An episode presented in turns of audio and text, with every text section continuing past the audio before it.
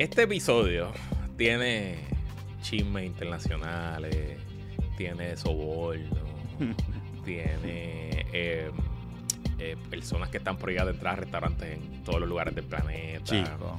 Tiene insultos de oficiales electos en Puerto Rico a personalidades de la prensa. Tiene temas de personas superdotadas. Puede durar dos horas.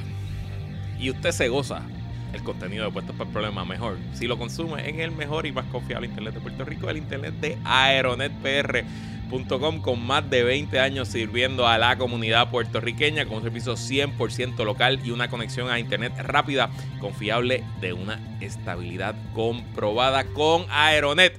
Tu servicio de internet, ya sea para tu hogar o negocio, está siempre on. Recuerda, para los negocios, Aeronet tiene el servicio DNA Dual Net Access que combina las dos tecnologías de Aeronet, el internet eh, por microondas con una antena en el techo de tu negocio, con fibra óptica por tierra para que tengas dos opciones siempre trabajando en conjunto y si una se cae, la otra esté ahí como backup. Y para el hogar tiene el servicio HomeFi ya disponible en todo Puerto Rico con una velocidad estable que siempre va a estar ahí para ti y con unos precios increíbles. Chequea las ofertas que tiene Aeronet en su website aeronetpr.com o llama al 787-273-4143, 273-4143 y recuerda que con Aeronet todo el proceso de suscribirte lo puedes hacer por internet sin hablar con ningún ser humano. Cámbiate ahora, bendito. Te lo llevo diciendo todos los contrallados domingos o sábados. Estás en el Patreon. El mejor internet de Puerto Rico es el internet de Aeronet PR. Los presentadores de puestos para el problema.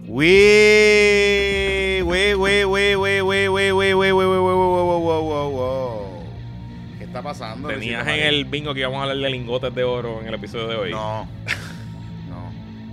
No, no, no. Ni de gobiernos internacionales, ni de esas cosas. De verdad que eh, tenemos un buen amigo que nos dijo una vez. Pero este es el pana que janguea en, que jangueaba en la casa del gobernador. Este, sí, este es el pana, este es el pana.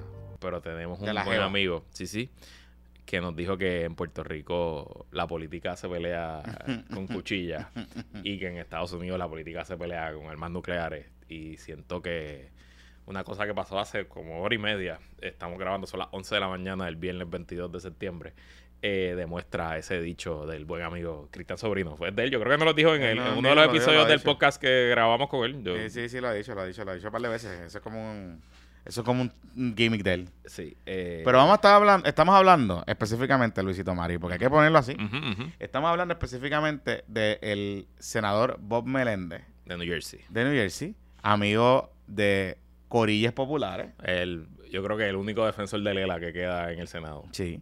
Bestie de Aníbal Acevedo Vilá. En el Congreso. So, eran amigos, se hicieron amigos porque eran congresistas. Claro, juntos, claro, sí. claro. Y eh, eterno jangueador en la casa del convento con la Jeva en Puerto Rico. Bueno, o sea, él estuvo en la casa del convento Ajá. y se alega que llevó allí a una, a una amiga a la casa del a convento. una amiga especial. Sí. Eso, de hecho, salió un caso. Salió un caso, esta es la segunda vez que él es Sí. acusado por corrupción. O sea, no Eh, la llevó solamente a la casa del gobernador en, en- en- allí en, en, en Fajardo, sino que la viajó, porque hablaba de el República caso Dominicana. original, es como el que- caso original, él lo acusaron por recibir donativos y favores de un empresario dominicano. Ajá. que lo vola- volaban jet privado a, a Capcana, presumo, no sé, a algunos lugares nítidos en República Dominicana. Eh, ese caso, él lo acusaron en 2016. Eh, salió electo en el 2000, reelecto en el 2018 Sí, sí, sin sí, problema, eh, con 54% del voto, aún siendo acusado. Y luego de eso, el jurado no llegó a ningún veredicto, fue un home jury. Eh, Fue un caso estatal. no, un Es caso federal. federal. Un caso federal, la, la Fiscalía de Nueva Jersey, la fiscal, el Distrito Federal de New Jersey, no sé qué distrito es, no sé si hay uno o dos. Eh, pero esos son fiscales, ¿verdad? Que acusan mafiosos eh, en New Jersey. Y el, el jurado quedó hung eh, y el gobierno decidió no volver a acusarlo. El gobierno de Donald Trump, de hecho, o sea, bajo el Departamento de Justicia de Donald Trump. Ok, pero vamos, vamos a hablar de este caso. Pero eso no tiene nada que ver con este caso. ok, este caso está cabrón. Este caso está... Está cabrón. Y, y yo... Y este caso es hoy por la mañana que lo acusan Ajá. y quien lo presenta es la Fiscalía Federal para el Distrito Sur de Nueva los York. muchachos, los muchachos, los muchachos, los muchachos, los muchachos. New York, que es la Fiscalía Federal más prestigiosa, de mayor independencia y con los fiscales más bragados, con los pitbulls. Con los nenes de- que salen de Ivy Leagues. Correcto. Es como que el sueño de si usted quiere entrar al derecho criminal federal, pues usted probablemente y está estudió en Yale, en Harvard, en, en una, una Va para allá. usted probablemente va a mandar una solicitud para empezar ahí de fiscal de línea. En Exacto, está en el pipeline, está en el pipeline. Y, y tiene todo el sentido del mundo. El Southern District, donde está ubicado, coge Wall in- Street. Wall Street, instituciones bancarias, Manhattan, Midtown, sí, sí, mafia, sí, tú sabes. hay de hay de todo allí. Correcto. No, ya en ese distrito han acusado a dictadores, Sí, a presidentes sí. de otros países. Porque todo o sea, fluye por Nueva York. correcto, O sea, no, no le dice la ciudad del mundo por, por correcto. nada. Sí, sí, sí. Este, pero hay fotos del indictment porque los Ok, so, Federico. vamos. Federico, mira. Yo tengo- no he terminado de leer el indictment porque de hecho esto acaba de pasar. Eh, voy por la página 14 de 39. Ok, pero tengo fotos, tengo fotos. Vamos Déjame- a la déjame foto. vamos a la foto, vamos a la foto. Por la foto, por la mira foto, eso, mira eso, Luisito. O sea, el indictment tiene, entre fotos que, de las fotos que tiene, tiene fotos, esta fue la más que me llamó la atención. No, esa está en la página 4 o 3. Una cosa, eso es para empezar ahí. Eso te la, te la ponen. Mira, esta es la página 3. Es la primera, la de los billetes. Y la de la. la De los lingotes de los oro. lingotes de oro es la 4. O sea, que él le pagaban con billetes y con lingotes de oro. Ok, so, este es el alegado esquema que Ah. detalla la Fiscalía Federal, eh, el señor Bon Menéndez y su esposa Nadine Menéndez, que es una esposa Esa reciente. es nueva, Es nueva. esa es Se nueva. casaron- empezaron a salir en el 2018, según el indictment, y se casaron en algún momento después. No es su esposa original, que entiendo que pues se habrá divorciado después de las alegaciones eh, que salieron en el primer indictment. Eh, de verdad que desconozco. Mm, pues eh, su esposa, Nadine Menéndez, junto a tres empresarios de New Jersey, eh, Wild Hanna, que es el principal, eh, José Uribe y Ajá. Fred Dives, eh, estaban, crearon un alegado esquema corrupto para sobornar al senador Bon Menéndez a cambio de favores eh, e información sensitiva para el gobierno de Egipto. Para el gobierno de Egipto, what the fuck. Pues en efecto. Eh, aparentemente, eh, esta señora Nadine, que su nombre de soltera era Nadine Arslanian o Arslanian, eh, era muy amiga de este empresario egiptoamericano, Wael Hanna. Entonces, a través de este señor Wael Hanna, eh, oficiales del gobierno egipcio lograron acceso a Bob Menéndez, según se alega en el indictment, para diversas diversos esquemas. No he leído todo el indictment, así que les voy a contar lo que he leído hasta ahora. Obviamente, esto ya está en todos los medios internacionales. Usted puede ir a buscar cualquier resumen y leer lo que dice el indictment. Pero, esencialmente, porque Bob Menéndez no solo es senador de New Jersey, sino que él es presidente del Comité de Foreign Relations, de Relaciones Internacionales del Senado, que es una posición extremadamente poderosa. Y eh, la primera, eh, el primer esquema corrupto que alega eh, la Fiscalía eh, de Nueva York es que mm, el gobierno egipcio había logrado unos acuerdos para comprar armas al gobierno de Estados Unidos. Y son unos acuerdos que el indictment de, detalla que son compras de gobierno a gobierno. O sea, que no es que eh, el gobierno egipcio le está comprando a, a empresas americanas, que, que esa- esa- esas compras también tienen que ser autorizadas por el gobierno de Estados Unidos, es que le está comprando directamente al gobierno de Estados ¿Y Unidos. qué le compraba? Armas, eh, municiones de, mis, de tanques, este, armas, peque- armas cortas, ma- eh, ametralladoras, ese tipo de cosas. No estamos Eran cositas, con juguetitos. Sí, pero ah, una, una compra de 90 millones de No, dólares. sí, por sí, ejemplo, tampoco una, era que, que está ahí. tampoco o es que estaban comprando papel de toilet. por eso, o sea, por ejemplo, ok, 10.000 vale. municiones de tanque son 10.000 municiones de Sí, tanque. sí, o sea, sí, ¿me sí, entiendes? sí, eso sí, no sí. es poca cosa.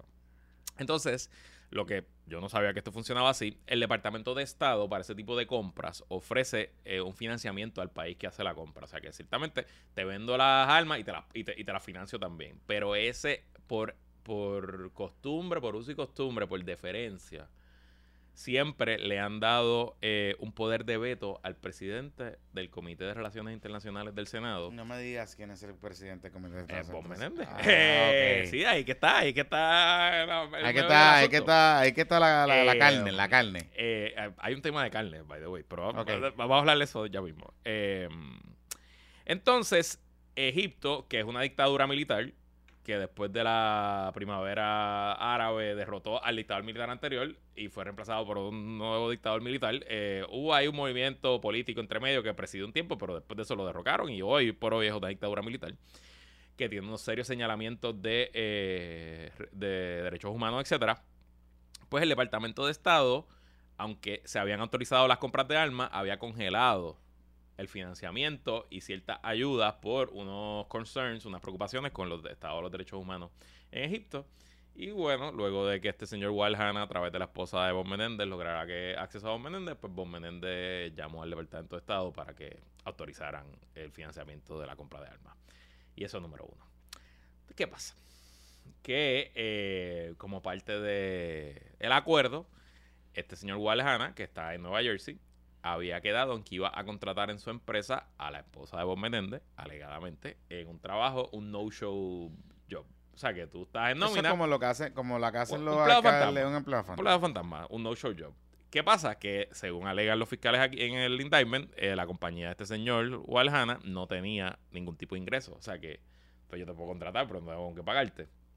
Así que este señor Walhana logró que el gobierno de Egipto le diera a su empresa el monopolio para importar toda la comida halal, que es la comida que se puede Lo consumir- la guagüita de Nueva York. que se puede consumir dentro de las reglas del Islam. Eh, porque eso, esas reglas del Islam incluyen no solo lo que te puedes comer, sino cómo la comida se, Se prepara. prepara, se crece, cómo los animales se, se, Se matan, tratan, se tratan, ese tipo de cosas.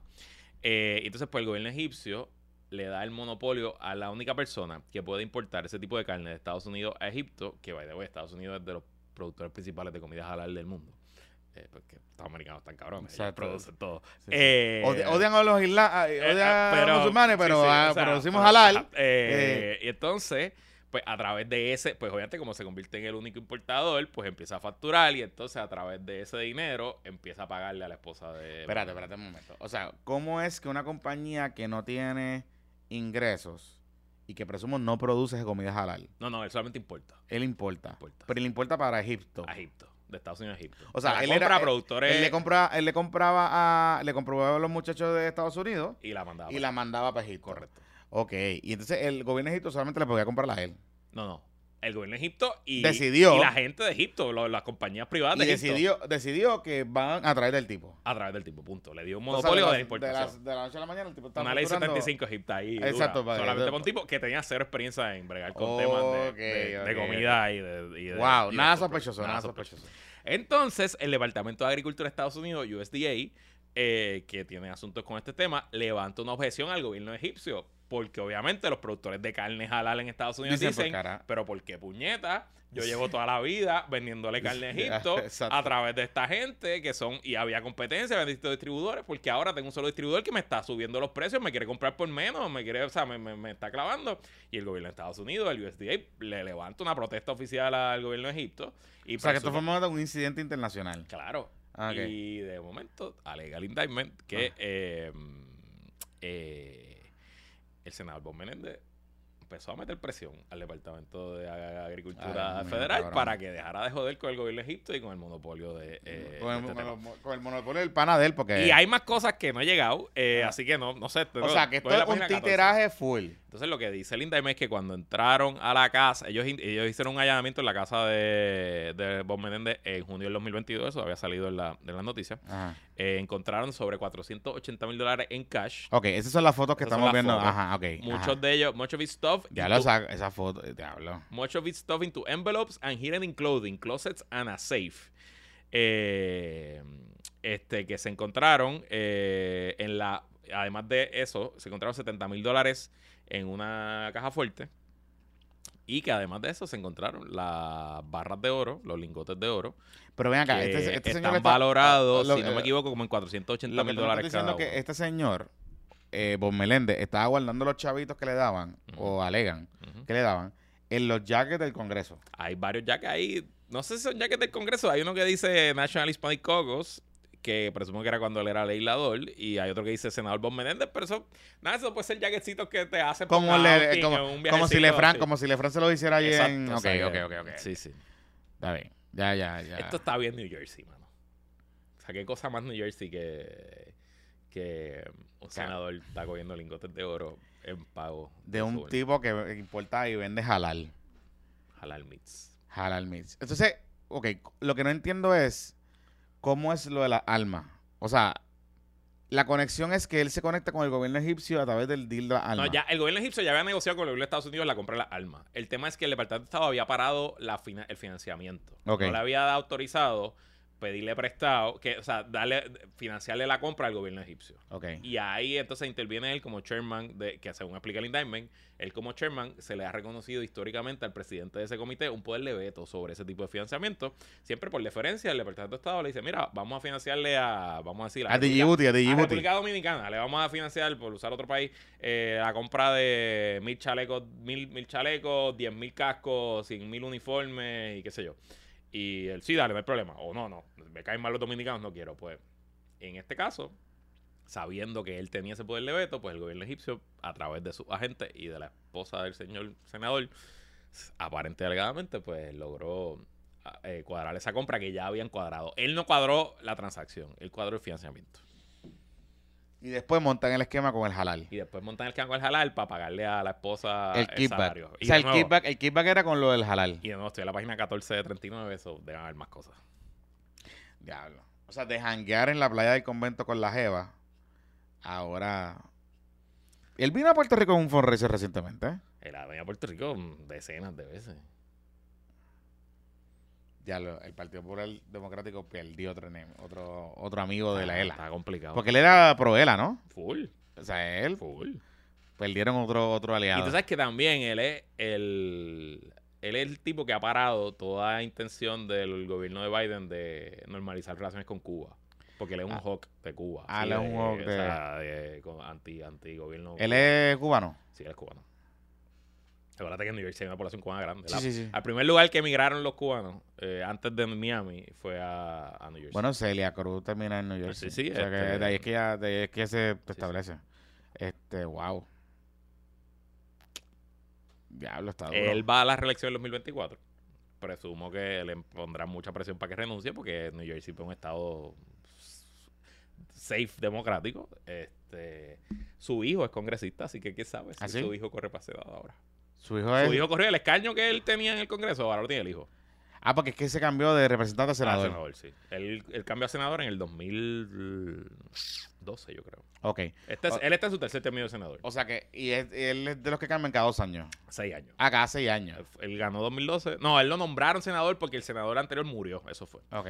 Es reelecto 2006, 2012, 2018. Fue reelecto. O sea, porque él, él entra 2005-2006 cuando muere el senador. Eh, es reelecto 2006, 2012 y 18. Exacto. Que era que Y en el jangueaba. 18 fue que estaba. Que era que jangueaba en la playa del gobernador. Bueno, cuando el gobernador estaba- era- sí. Pero entonces, lo- wow. Qué fuerte. Bueno, nada, otra, otro, otro, otra daga a Leila en sus intenciones de prevalecer en el Senado. Sí, porque perdió un aliado. Está complicado. Está complicado. Pablito, ha apretado. Eh, diablo. En verdad es que cuando yo vi los lingotes de oro, dije, no puede ser, cabrón. No puede ser, no puede ser, no puede ser. Y como los federales hacen eso por joder. Pero ¿sabes quién está jodiendo esta semana? ¿Y quién estuvo jodiendo esta semana? ¿Y quién no la pasó bien esta semana? Paulson y Fajal. Paulson y Fajad está, están saliendo cositas nuevas. Se tiraron y se cuchillaron los dos esta semana. Esencialmente. Pero hay una nota que yo no la había visto y me enteré esta mañana cuando venía de caminar a grabar. Que ustedes saben que el video de, Ser- de Serafina, de Paulson tirando la silla y bailando y no sé qué, pues Serafina es una, es una cadena. Yo no sabía, yo pensaba que era. Sí, es una cadena. Yo pensaba que era de Sí, sí. aquí. De hecho, no, no era no ni tan. O sea, las veces que. okay. Yo nunca he ido. No, nada, nada fuera, nada extraordinario. Este. Pues resulta que el dueño de la cadena de Serafina se enteró del video. Se enterteró. Mágicamente. ¡Ay, Sí, se enteró! O sea, el- misteriosamente. el dueño global. global. Ajá. Y fue al Daily Mail, que es un periódico en, este- en, en, Reino Unido, en Inglaterra. Y allá, O sea, que debe ser inglés la, la cadena. Parece. I don't No know. sé. Y allá dio una entrevista. Ok. Y dijo, Fajad no puede entrar a ninguno. No, no al de San Juan, a ningún Serafina. Ningún serafina en el Para el planeta. carajo. Así que Glendy y Fajad se quedaron sin Serafina. No hay más serafina para ellos. Y ahí que ella hace como pizza, ¿verdad? Y pasta. Ella hace pisita, es como un casual. Italiano, casual. Eh, casual. Yo sé que cuando abrieron en Puerto Rico y abrieron en La Concha, eh, Paulson había dicho que ese es su restaurante favorito. Ah, no sabía. Y que por eso eh, lo estaban trayendo ellos. O sea, la primera franquicia a Puerto Rico la estaba trayendo él porque ese es su restaurante favorito en Nueva York. Ok. ¿Y STK? Pues no sé. Bueno, porque en esa misma nota hacen referencia a la deposición de... de recuerden que habíamos, esto lo habíamos hablado. Mm.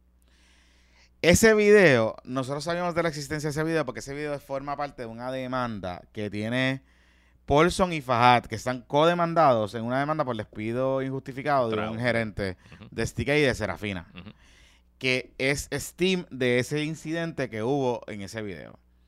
Y eh, forma parte del discovery y de las deposiciones de esa demanda. De hecho, hay una deposición de ese gerente que dice que él llega a hablar con Paulson y que Paulson le dice que don't worry about Fahad ni el video. Ok.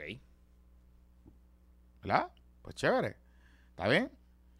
Pero todo eso sale de ahí. O sea, ese video lo tienen los abogados de Fahad y los abogados de Paulson en ese caso, que son los mismos abogados. Ok.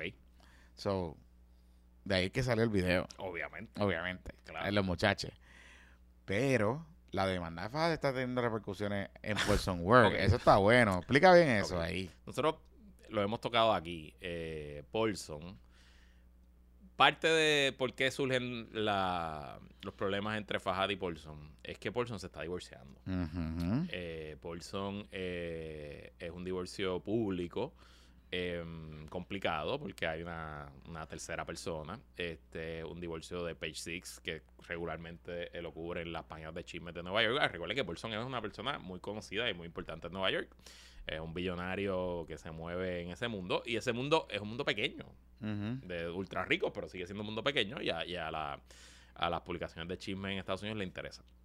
Entonces, pues a Paulson lo cogieron eh, fuera de base, eh, sale el chisme, comienza el proceso de divorcio y el divorcio es muy eh, complejo, ¿no? Es un divorcio no amigable. Este, porque pues yo desconozco los detalles, ¿verdad? Y obviamente mucho menos sé de cómo funciona el derecho de familia en el estado de Nueva York.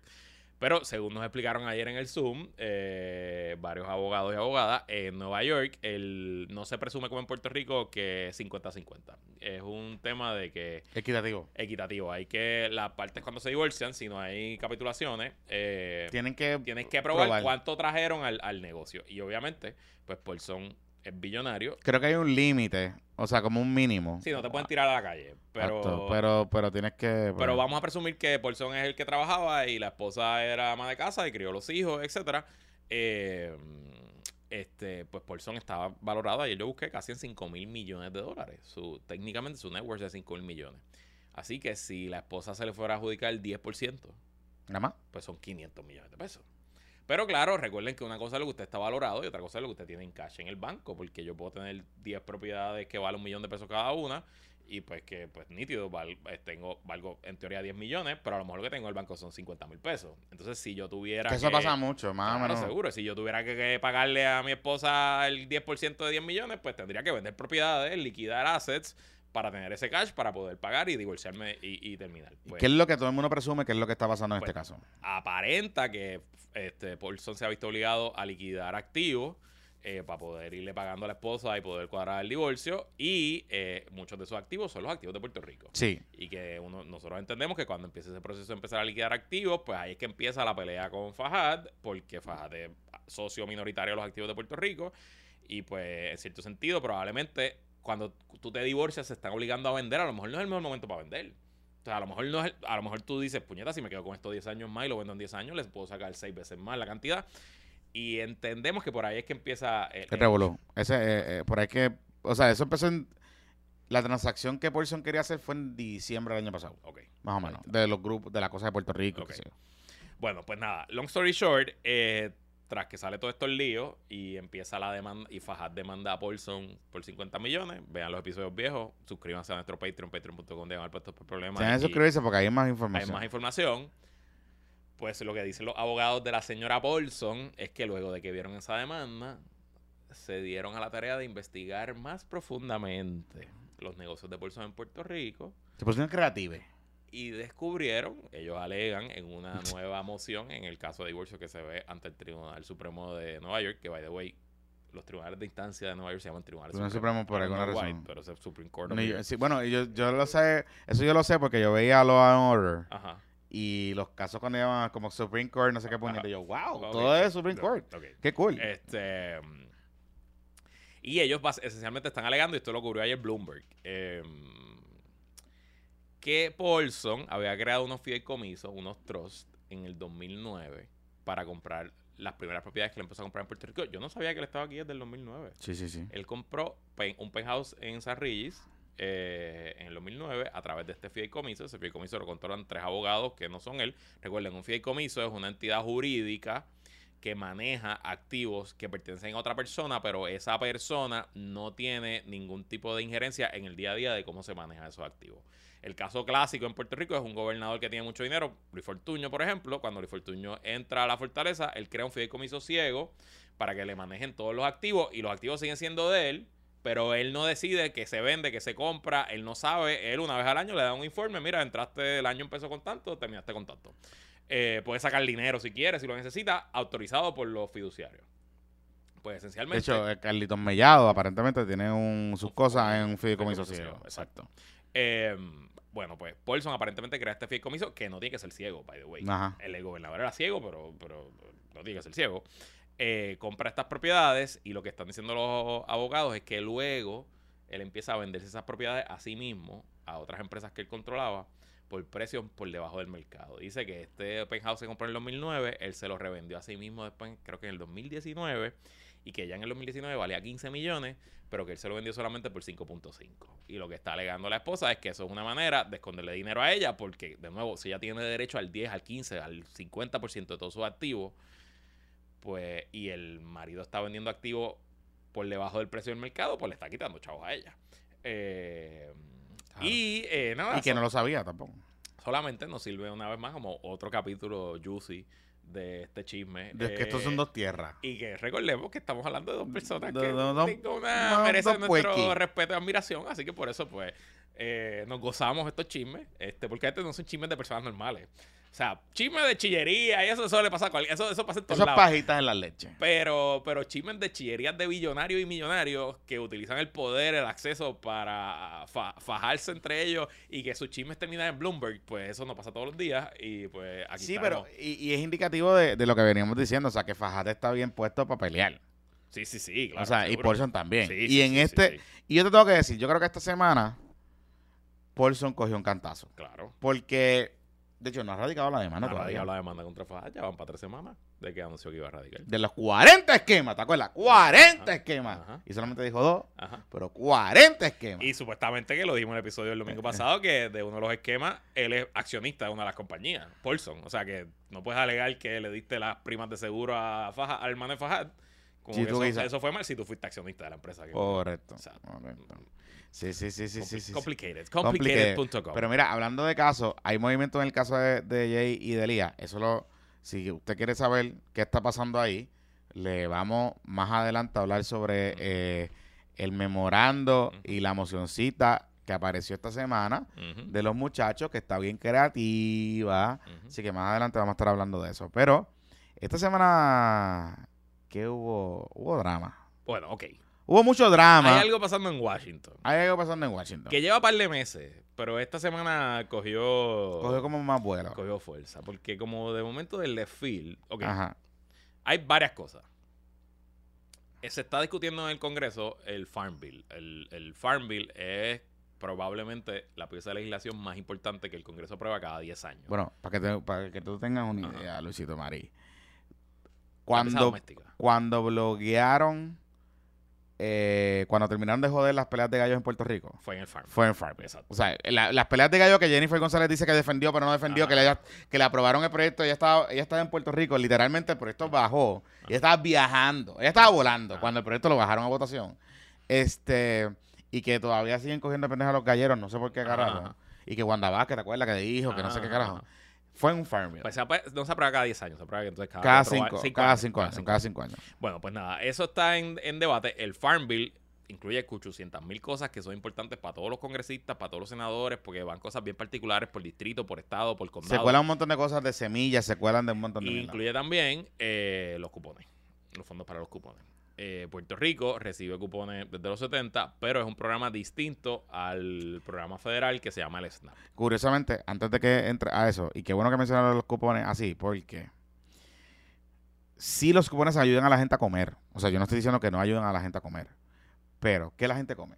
Productos que compran a través de tiendas. Sí, en O sea, verdad, que- realmente es un supermercados subsidio y para la- y para los agricultores, y los productores. Sí, sí, Y Puerto Rico es esencial porque Puerto Rico, como importa la mayoría de sus productos, claro. ¿de dónde los importa? De Estados Unidos. Correcto. Utilizando que la ley Jones y todas esas cosas. Exacto. Pues yo usted sabe que esto toca a mucha gente. Aquí hay muchos intereses. Correcto. Y, Muchos y intereses. son intereses muy poderosos, con mucho dinero, eh, que no son tímidos gastando su dinero para, para que las cosas pasen. Ujú. Eh, Haciendo que las cosas pasen. Ajá. So, nada, eso está en discusión y Es la prioridad número uno del David. entonces el, el, Después de los el gobierno de Puerto Rico, tanto la Fortaleza como el Capitolio, quisieran que Puerto Rico cambie del sistema actual de cupones, que es una Es un en bloque al Departamento de la Familia, al SNAP, que es como se hace en todos los Estados Unidos. ¿Por qué? Porque si se lograra, esencialmente se duplicaría la cantidad de los cupones que llega a Puerto Rico. De hecho, las familias recibirían un bump. Eh, algunas familias doble. Y algunas familias se estima de que un 33% o más en aumento en lo que reciben en hoy. Hoy, as is hoy. Claro, esto viene acompañado con algunas cosas medias espinosas, como por ejemplo el tema de right to work. Requisito de Que, trabajo. que ese es el- la paja mental, el sueño mojado de Foquito, de... Que de- de- Hasta Foquito fue a Ah, Foquito está allí. Foquito está con Cámara de Comercio Ajá, y los Popo Kids, porque habían Popo Kids por ahí Ajá, ajá. y está todo el mundo cavilando allá. Así que, de momento, como, según lo que tengo entendido, hay como un con- consenso de que por aquí es que se tiene que ir. Este, está Davilita, está todo el mundo allí metido. Eh, pero la realidad es, y, y no, no quiero que la gente pierda de perspectiva esto. Sí, es verdad. Estamos hablando de asistencia nutricional y de chavitos para la gente que, que más lo necesita y es verdad. Pero Corillo, Corilla y Corille. Los jugadores aquí son varios. Y no son los mejores jugadores del mundo tampoco. Aquí no estamos hablando de. Aquí no estamos hablando de que esto es. Estos no son. Estos son. O sea, aquí está la coalición del comercial letal, que es Walmart, que aquí está este Mida los completo. supermercados, Mida completo, los supermercados, Cámara de Comercio, Foquito, que Foquito tiene una guerra contra los pobres, todas esas cosas, contra los pobres vagos, porque recuerden algo, los pobres vagos, porque pobres es vagos, sí, pobres claro. vagos, pobres vagos. Sí, sí. Así que, eh, ¿verdad? Es importante calificar esto porque sí, es verdad, es una discusión importantísima. Yo creo que es beneficiosa para Puerto Rico en el overall. Pero, tú sabes, eh, los muchachos creativos. Bueno, pues entonces, dentro de todo ese debate, en el verano, en julio, la congresista demócrata de Illinois, Delia Ramírez, Delia Ramírez. presenta una enmienda eh, para que si a Puerto Rico se cambia el SNAP, como esencialmente se van a duplicar los fondos, pues ella pide que se cree un programa especial para Puerto Rico para que el 50% de esos fondos se utilicen para asegurar lo que ella llama la soberanía alimentaria. Y que la soberanía alimentaria, bueno, que Puerto Rico pueda producir su propio alimento y que no dependamos de importar el 85% de los, eh, de, de los alimentos de afuera. Que esencialmente es una paja mental. Es una paja O sea, mental. eh, Puerto Rico tiene que seguir sustituyendo importación y tenemos que crecer y tenemos que, que producir más cosas aquí. Pero en el mundo moderno, de la logística moderna y de la globalización, pensar que No. vamos a crecer el 100% de lo que nos comemos No es solo- esencialmente no solo eso, es una, o sea, es como una que- fantasía. Y no es solo eso, es que, o sea, producir en Puerto Rico cualquier cosa, cualquier cosa. O sea, un plátano en Puerto Rico, de un plátano puertorriqueño que es mejor que los amigos dominicanos, perdónenme, pero es la realidad. Que es mejor que los de, de los amigos dominicanos, eh, te cuesta más porque producirlo en Puerto Rico, aunque tú lo traigas de donde sea que esté el racimo, a tu casa o al supermercado y lo compras en el colmado, la mano, nada más en la mano de obra de Puerto Rico, que el mínimo es 8.50 horas la hora, que usted le tiene que pagar, aunque hay unos waivers, hay unas cosas ahí en la cosa de agricultura, pero como que eres más cara, pues lo que le cuesta a un productor eh, hacer ese mismo racimo de plátano en la República Dominicana es sustancialmente menor, por eso es más barato. Con todos los gastos de acarreo, con todos los gastos de importación, con todas las cosas que tienen que hacer. Es mucho más barato porque la mano de obra es sustancialmente más barata. O sea que asumiendo un escenario que es bueno, que es lo de la seguridad alimentaria y todas estas cosas, estamos hablando de que la cadena de alimentación de Puerto Rico sufriría un, un incremento brutal, dramático, que inclusive dejaría a mucha gente sin capacidad de poder comprar y crearía inseguridad alimentaria. Porque pues hay unas cuestiones de costo, hay unas cuestiones, hay unas discusiones que tenemos que tener también como país de que si bien es cierto tenemos que tener seguridad alimentaria para cuando venga un huracán y se nos cierren la misma vez producir en Puerto Rico es más caro por muchas razones. La luz es más cara, el agua es más caro. hay muchas, muchos componentes en esa cadena de producción que no están disponibles para que Puerto Rico pueda competir. Y esa es la realidad. Esa es la realidad fáctica este, sobre ese tema. Sin contar de que no hay mano de obra. Punto. O sea, que cada rato los agricultores y los caficultores están por ahí a veces a lloriquear que se les va a perder eh, cosecha porque no tienen gente para recogerla. Y esa es la realidad. Cosecha as is hoy, que no producimos mucho, pero así es, se pierden porque no hay mano de obra para hacerla. Así que está duro. Bueno, pues nada, la propuesta de, Delia, de la congresista Ramírez, eh, ha ido ganando apoyo entre ciertos grupos y ha sido un grupo bastante diverso. Por ejemplo, el coordinador general Manuel Natal mandó una carta a todos los congresistas esta semana, Movimiento de Historia Ciudadana, apoyando la idea de, la congresista. Hay 13 alcaldes que han apoyado la idea, entiendo que son eh, 7 populares y 6 PNP. Ahí está Loisa y está hay gente. Este, o sea, que, también me llama la atención que hayan alcaldes de los dos partidos. este El Colegio de Ciencias Agrícolas de la Universidad de Puerto Rico, funcionarios electos en varios estados, el Sustainable Agriculture Community Land Trust, que no sé exactamente qué es, y está este Centro Cultural Puertorriqueño de Chicago, y el director José Rivera, que esencialmente me parece que es como que de los principales detrás de esto. Y, es el principal, de hecho. Y el buen amigo Federico de Jesús, Power for Puerto Rico, que es uno de los, ¿verdad? los puertorriqueños que más eh, temas mueven allá en, Washington. Hablé con Federico esta mañana antes de venir acá, tú lo tuviste en tu programa. Eh, entonces Federico me explica que esa propuesta original pues esencialmente ya cambió porque es muy poco probable que se apruebe el SNAP para Puerto Rico. Sí, bueno, eh, ok, sí. Hay, es muy poco probable que se apruebe el SNAP para Puerto Rico, pero el problema que el problema con esta propuesta es que en teoría es una propuesta positiva, ¿no? ¿Verdad? Pues si quiere hablar de seguridad alimentaria, pues claro que sí. Pero el problema es que el efecto neto que tendría es reducir el dinero que recibe Puerto Rico. O sea, yo le pregunté, y digo, pero Federico, o sea, tú le vas a cortar el cheque de, los cupones a la gente por la mitad. Y me dice, no, eso no es lo que hace el proyecto. Mm. Bueno, lo que pasa es que cuando tú lees el proyecto como está o sea, la única manera de diseñar, el de operacionalizar el proyecto como está diseñado es que sea a través del USDA. ¿verdad? Y explico un poco. Que es la misma agencia de la carne halal. Eh, de la, carne halal, exacto. Exactamente, exactamente. So, cupones de alimentos Farm Bill. Pero este, el, el proyecto del Farm Bill, quien operacionaliza el proyecto, o sea, quien lo opera en su inmensa mayoría es USDA, que es el Departamento de Agricultura, Agricultura Federal. Y el Departamento de Agricultura Federal tiene esencialmente dos fondos grandes, ¿verdad? El fondo que operacionaliza SNAP y NAP, que es el que funciona en Puerto Rico, que es los cupones de alimentos y cómo funcionan en todos los estados, etcétera. Y tiene otros fondos que son más grandes, que son fondos, ah, pueden ser préstamos eh, bajo costo, pueden ser dinero gratis que le dan a, la, a los estados u organizaciones certificadas para, nada, promover la agricultura, tecnología agrícola, qué sé yo. Por eso es que el recinto de ciencias médicas está metido ahí, porque en teoría, digamos, digamos, no en teoría no. No, Ciencia Médica no la Perdón, Ciencia Médica de Mayagüez. Mayagüez. que es el colegio eh, de eh, Ciencia Agrícola. Eh. Este, eh, ellos son, digamos, el estándar de esa cosa de la política pública y de promover el experimento. Y experimentales, como cuatro estaciones experimentales. Esa mierda, y usted recordará hace par de años una controversia que uno con, con un sitio en Gurabo, que querían hacer, un revuelo bien cabrón. Anyway, la cosa es que, de hecho, las estaciones experimentales son muy buenas. Y muy buenas. Y hacen y, un rol fundamental en la agricultura local. Y no solo eso. Porque hay que le compran las semillas a los agricultores. Las semillas allí y ellos tienen eh, tienen promotores de agricultura. O sea, si tú, si, por ejemplo, usted puede llamarlos a ellos y decir, mira, yo no tengo, yo quiero sembrar en casa algo, ayúdame a cómo hacerlo. Ellos te, por teléfono o pueden ir inclusive a dar, o tú, o te dicen, vente acá y te vamos a enseñar cómo hacer las cosas. So, es una de verdad, de las cosas, de las, de las muchas cosas que hace la universidad, es una de las cosas que bien cool funciona. Anyway, la cosa es que el problema que tiene el proyecto es que Delia y la gente que lo está proponiendo quieren utilizar otra agencia que no es el USDA. Ok. que es el USAID.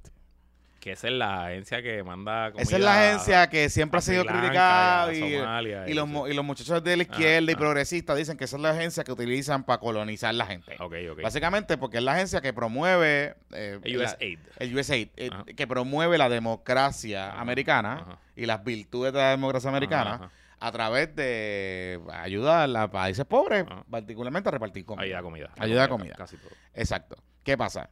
Que por charter, por ley federal, es USAID no puede ayudar a los territorios. Bueno, pero la- el Farm Bill puede enmendarle el charter de USAID. Mm, no necesariamente. Pudiese Digo, lo puede hacer. lo puede hacer. si lo, lo, que van a hacer es otra cosa, pero lo pueden hacer. lo puede hacer. Tendría que ser bien creativo. Digo, para yo hacerlo. honestamente te, te digo varias cosas. Digo, y hablé con Fe- entonces Federico me dijo que esencialmente lo que ellos están buscando ahora es que los fondos de, de- de asistencia nutricional a Puerto Rico pasen como se hizo con los fondos que está manejando el Departamento de Energía para las placas solares, que es un programa específico para Puerto Rico y que Puerto Rico decida cómo se gastan esos chavos. I don't know. Yo no estoy muy claro, honestamente todavía no entiendo bien. Mi preocupación es el es la siguiente. Primero, el Congreso está inoperante. Esencialmente, ahí entre los republicanos y demócratas no está pasando nada. La ultraderecha republicana tiene de rehén al speaker de la Mm. Cámara. Es muy probable que la semana que viene estemos hablando de un cierre del gobierno federal, etcétera, etcétera. Entonces, la atención de los congresistas sobre los temas de Puerto Rico ya está complicada. Entonces, que vayamos todos en este mejunje con 18 mensajes distintos. No, no solo eso, que, está, que, hay, que hay consenso, Luis. O sea, mover a Puerto Rico a Snap. Ahora Hay mismo, consenso, hay consenso. fucking consenso. O sea, por primera vez en mucho tiempo, salvo con los chavos de salud, hay consenso de todos los partidos, excepto Victoria Ciudadana, todos los partidos caminando juntos al Congreso de los Estados Unidos para transicionar el programa. O sea, la realidad es que hay consenso. O sea, tú escuchas lo que. Todo el mundo está hablando lo mismo, todo el mundo está alineado. Entonces aparece esta medida y el problema que tiene, y tú conoces, tú has ido a Washington, tu tío estuvo allí. El problema es que en, en Estados Unidos no se di fucking diferencia, no se diferencian entre Luisito Marí puertorriqueño y Jonathan Lebron el puertorriqueño. Claro. Es lo que dicen es, aquí están todos los puertorriqueños viniendo y Luisito fue con un mensaje, yo fui con el otro y entonces tienen un crical y, y la, y la fácil de los congresistas que no quieren bregar con los cabrones territorios es, y particularmente con el fucking territorio de Puerto Rico porque es un mierdero cabrón para ellos, es, pues, ¿cómo es posible que yo recibí a estos cabrones esta semana eh, con todo el mundo alineado y vino Federico y vino eh, eh, Delia y la otra y la otra y la otra a hablar de seguridad alimentaria con los fondos de SNAP? What the fuck is... O sea, literalmente, what the fuck is going on? O sea, como que... Y eso es lo que los congresistas y los staffers siempre están en la pelea. Esto es con, digo, este es el tema ahora, pero pasa con todos los fucking temas. Si no se ponen, eh, le es fácil. Pónganse ustedes de acuerdo, vienen acá, nosotros le damos los chavitos. Entonces, cuando está cobrando fuerza todo, aparece esta mierda. Y lo que yo he hablado con un par de gente en el Congreso es, pues yo puedo entender lo de seguridad alimentaria, pero caballo, estamos hablando, estamos caminando todos en la misma dirección. Vamos a, vamos a resolver esto primero y bregamos con lo otro. Hay una probabilidad que tuve una conversación esta mañana con un par de gente y un par de fuentes allá, de que Snap no se apruebe, o sea, la transición, que Puerto Rico pase a Snap ahora, que no se apruebe en este Farm Bill. Lo que sí está cobrando mucha fuerza es, y que parece que la administración también está alineada, y el Congreso, es que en el Continuing Resolution para extender el Farm Bill, puedan incluir que Puerto Rico reciba unos dineros para transicionar el sistema. Que es distinto, porque Puerto Rico necesita como 200 o 400 millones de pesos para poner el andamiaje para preparar a Puerto Rico para el SNAP, porque hay unas cosas de fiscalización, hay que cambiar el sistema, hay que contratar más gente, hay que hacer un montón de cosas. Y la Junta ha dicho, nos estamos de acuerdo, pero hay que buscar los chavitos. Y los chavitos el gobierno no los tiene. So que parece que hay un consenso de que se metan los chavitos de, de la transición en la discusión del Farm Bill, pero que entonces Puerto Rico se incluya en la transición en el próximo Farm Bill en los próximos cinco años. O sea que se autorice la, la entrada de transición para que le dé unos chavitos a Puerto Rico, que pueden ser entre 200 a 400 millones de pesos. Esos chavos ayudarían al sistema a cambiar para prepararlo para el SNAP en los cinco años después. Claro, aquí hay un problema, y es lo que tú dices. Está el tranque del Congreso, eh, cualquier cambio presupuestario que desajuste el Farm Bill tiene que ir al CBO, que es la oficina de budget, para que reciba el scoring. Lo que me dice más de gente es si conseguimos que nos aprueben la transición sin que Puerto Rico entre completamente en este Farm Bill, no hay que ir al CBO, porque hay espacio, hay, hay, tiene todavía espacio el, el Farm Bill. Ahora, si entran ahora, tendrían que leer scoring y ahí se va a formar un crical, porque no hay break. O sea, los republicanos no lo van a aprobar. No lo van a aprobar. Así que, Digo, who the fuck knows, porque al final del día, eh, si Kevin McCarthy no tiene los votos, va a tener que negociar con los demócratas. Sí. Y los demócratas pueden poner lo que les salga a los cojones ahí, Claro, probablemente. O sea, claro, pero los demócratas no quieren poner lo de la seguridad alimentaria. yo me imagino que eso La, está medio out there, la, está medio- la administración... Y también estoy seguro que a los amigos de Walmart no les interesa que No tan la so- seguridad No alimentaria tan, ahí. solo, e, no tan solo eso, que no han hablado con nadie de USDA. Yo empecé a llamar a la gente como que, mira, ustedes saben de esta cosa que está poniendo, o sea, que dame, Ujú. como que, ¿cuál es? Y nadie sabe de lo que, nadie sabe de esta medida. O sea, nadie sabe de este proyecto como tal. Y, y volvemos. Me encantan los mejores intereses para Puerto Rico. Yo creo que la diáspora, que qué bueno. Ujú. Besitos a ustedes. Yo sé que ustedes tienen una relación complicada conmigo. No me importa. Pero eh, yo creo que tienen que, cuando hagan estas cosas de política pública, deben venir a Puerto Rico. Y hablar con los, y hablar con la gente, hablar con los players, hablar. O sea, yo sé que tienen unos alcaldes ahí y qué sé yo, pero yo te aseguro, y he hablado con un par de gente, que los alcaldes no entienden lo que están promoviendo. Esos alcaldes que están ahí le dijeron que estos chavitos hubiesen beneficiado a sus municipios porque sus municipios tienen alta Y en parte concentración reciben dinero ellos. Y reciben dinero ellos porque lo que le vendieron a los alcaldes fue que no que tienen no tienen que solicitar no tienen que hacer esto, los préstamos, el dinero eh, dinero esto y lo que está detrás de todo esto es que hay organizaciones que están velando a los chavitos, igual que lo de la placa solares for all, para que ellos sean los que respaldan el billete. Y ahí quedarse con un cosito para poder operar. Esto es cuponeo eh, este, ONG.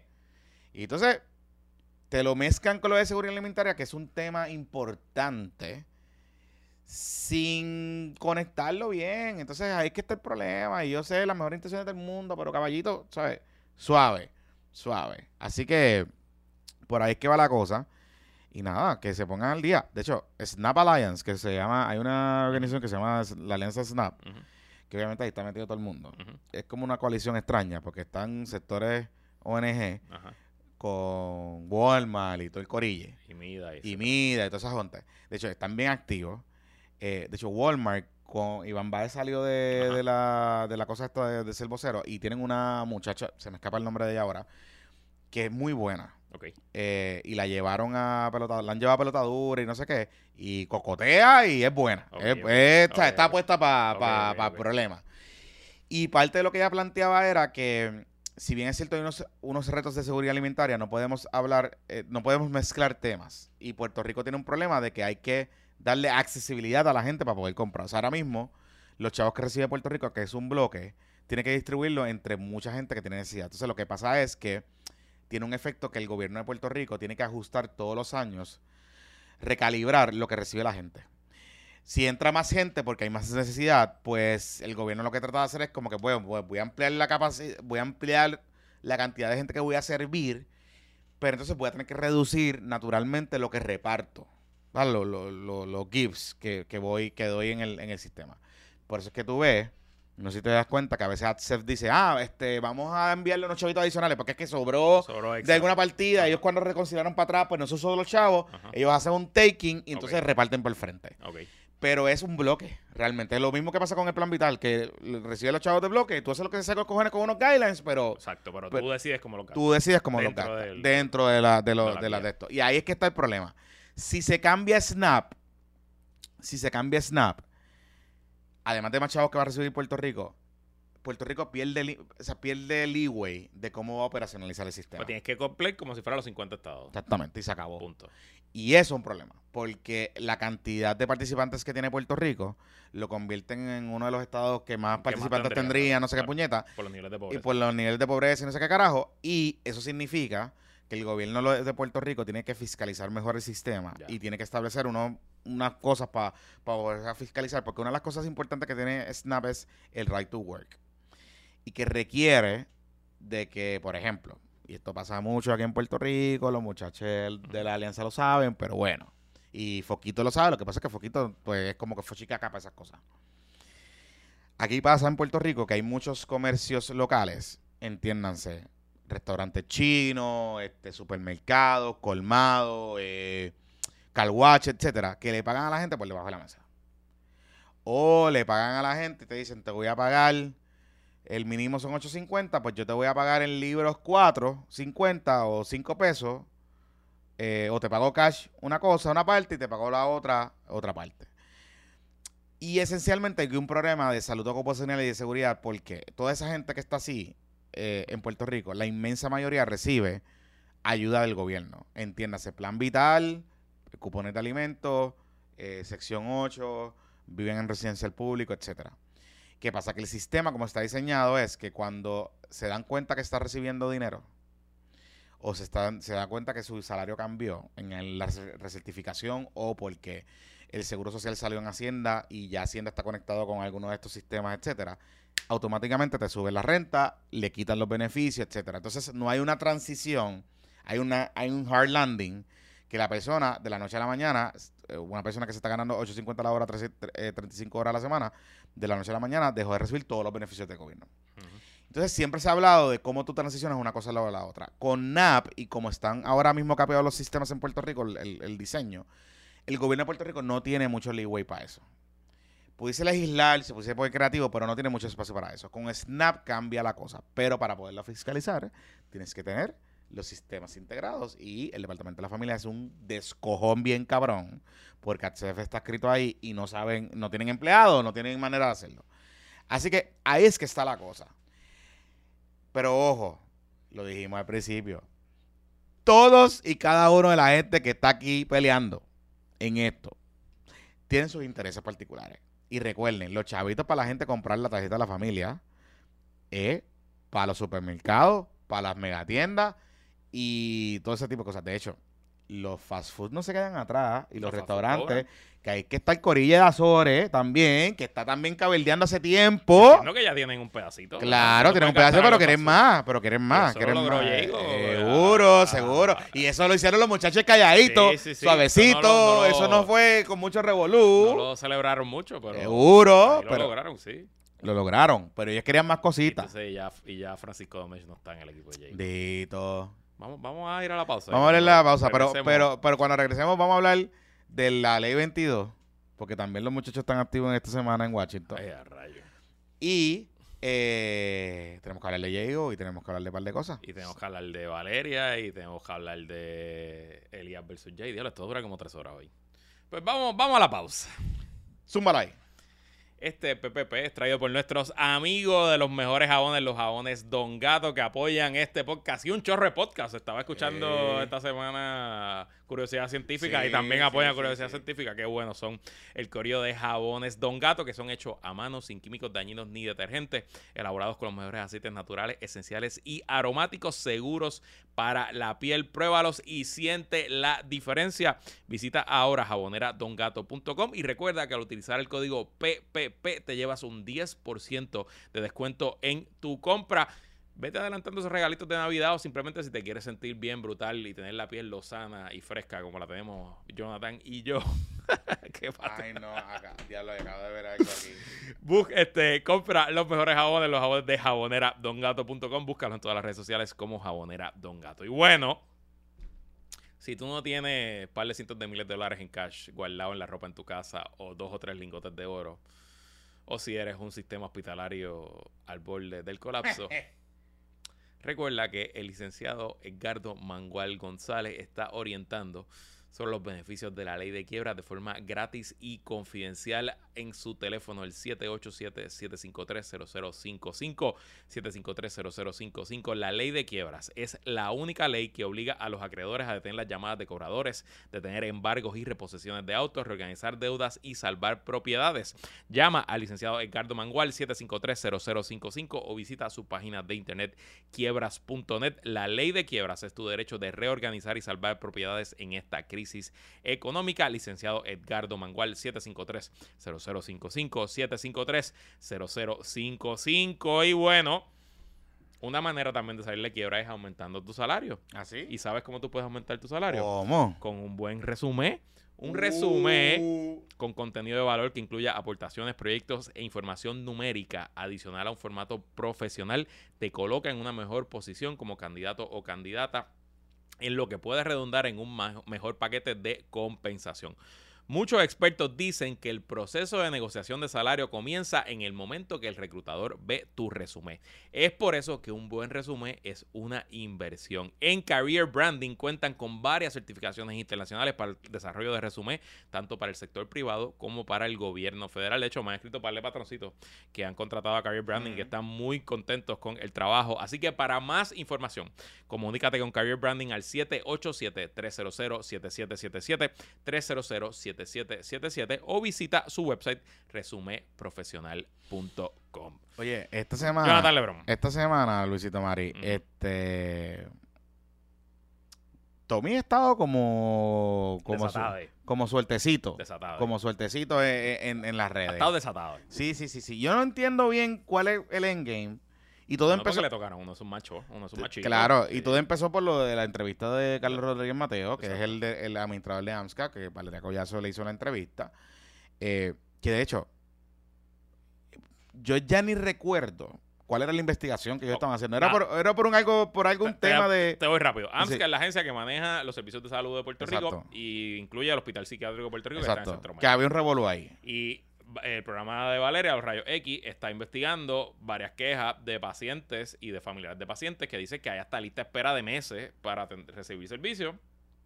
Y adicional, estaba investigando unas querellas, algunas que están en ética, otras anónimas que recibió la producción del programa, sobre politiquería que está haciendo el doctor Rodríguez Mateo en la agencia. Rodríguez Mateo fue alcalde de Salinas, fue senador del distrito de Guayama, pierde en el 2020 y está de camino a ser nuevamente candidato a senador. No se sabe si por distrito o por... o No, por acumulación. O por acumulación. Y es de la plancha de Tommy y, Y de Pipo. y de Pipo. Entonces, eh, bueno, porque Tommy es Pipo ahora mismo, por ahora. Más o menos. Pero sí, Tommy endosó a Pipo. Endosó. Anyway. Y por eso es que Pipo no va a votar a Rodríguez Mateo. So, eh, Rodríguez Mateo le, arre- le rechazó todas las solicitudes de entrevista a, a la producción de Rayo X, la- le mandó a la subdirectora, la producción entrevistó a la subdirectora, pero Valeria se enteró que el doctor Rodríguez Mateo tenía una actividad de fundraising Le cayó para la actividad. campaña y le cayó como hacen los periodistas de vez en cuando. Le cayó, le cayó. Y ahí Rodríguez Mateo pues la atendió y fue una entrevista de 15 minutos bastante tensa. Rodríguez Mateo eh, parecía que estaba tocado. Donde, y, donde Rodríguez Mateo además parecía que era un macharrán.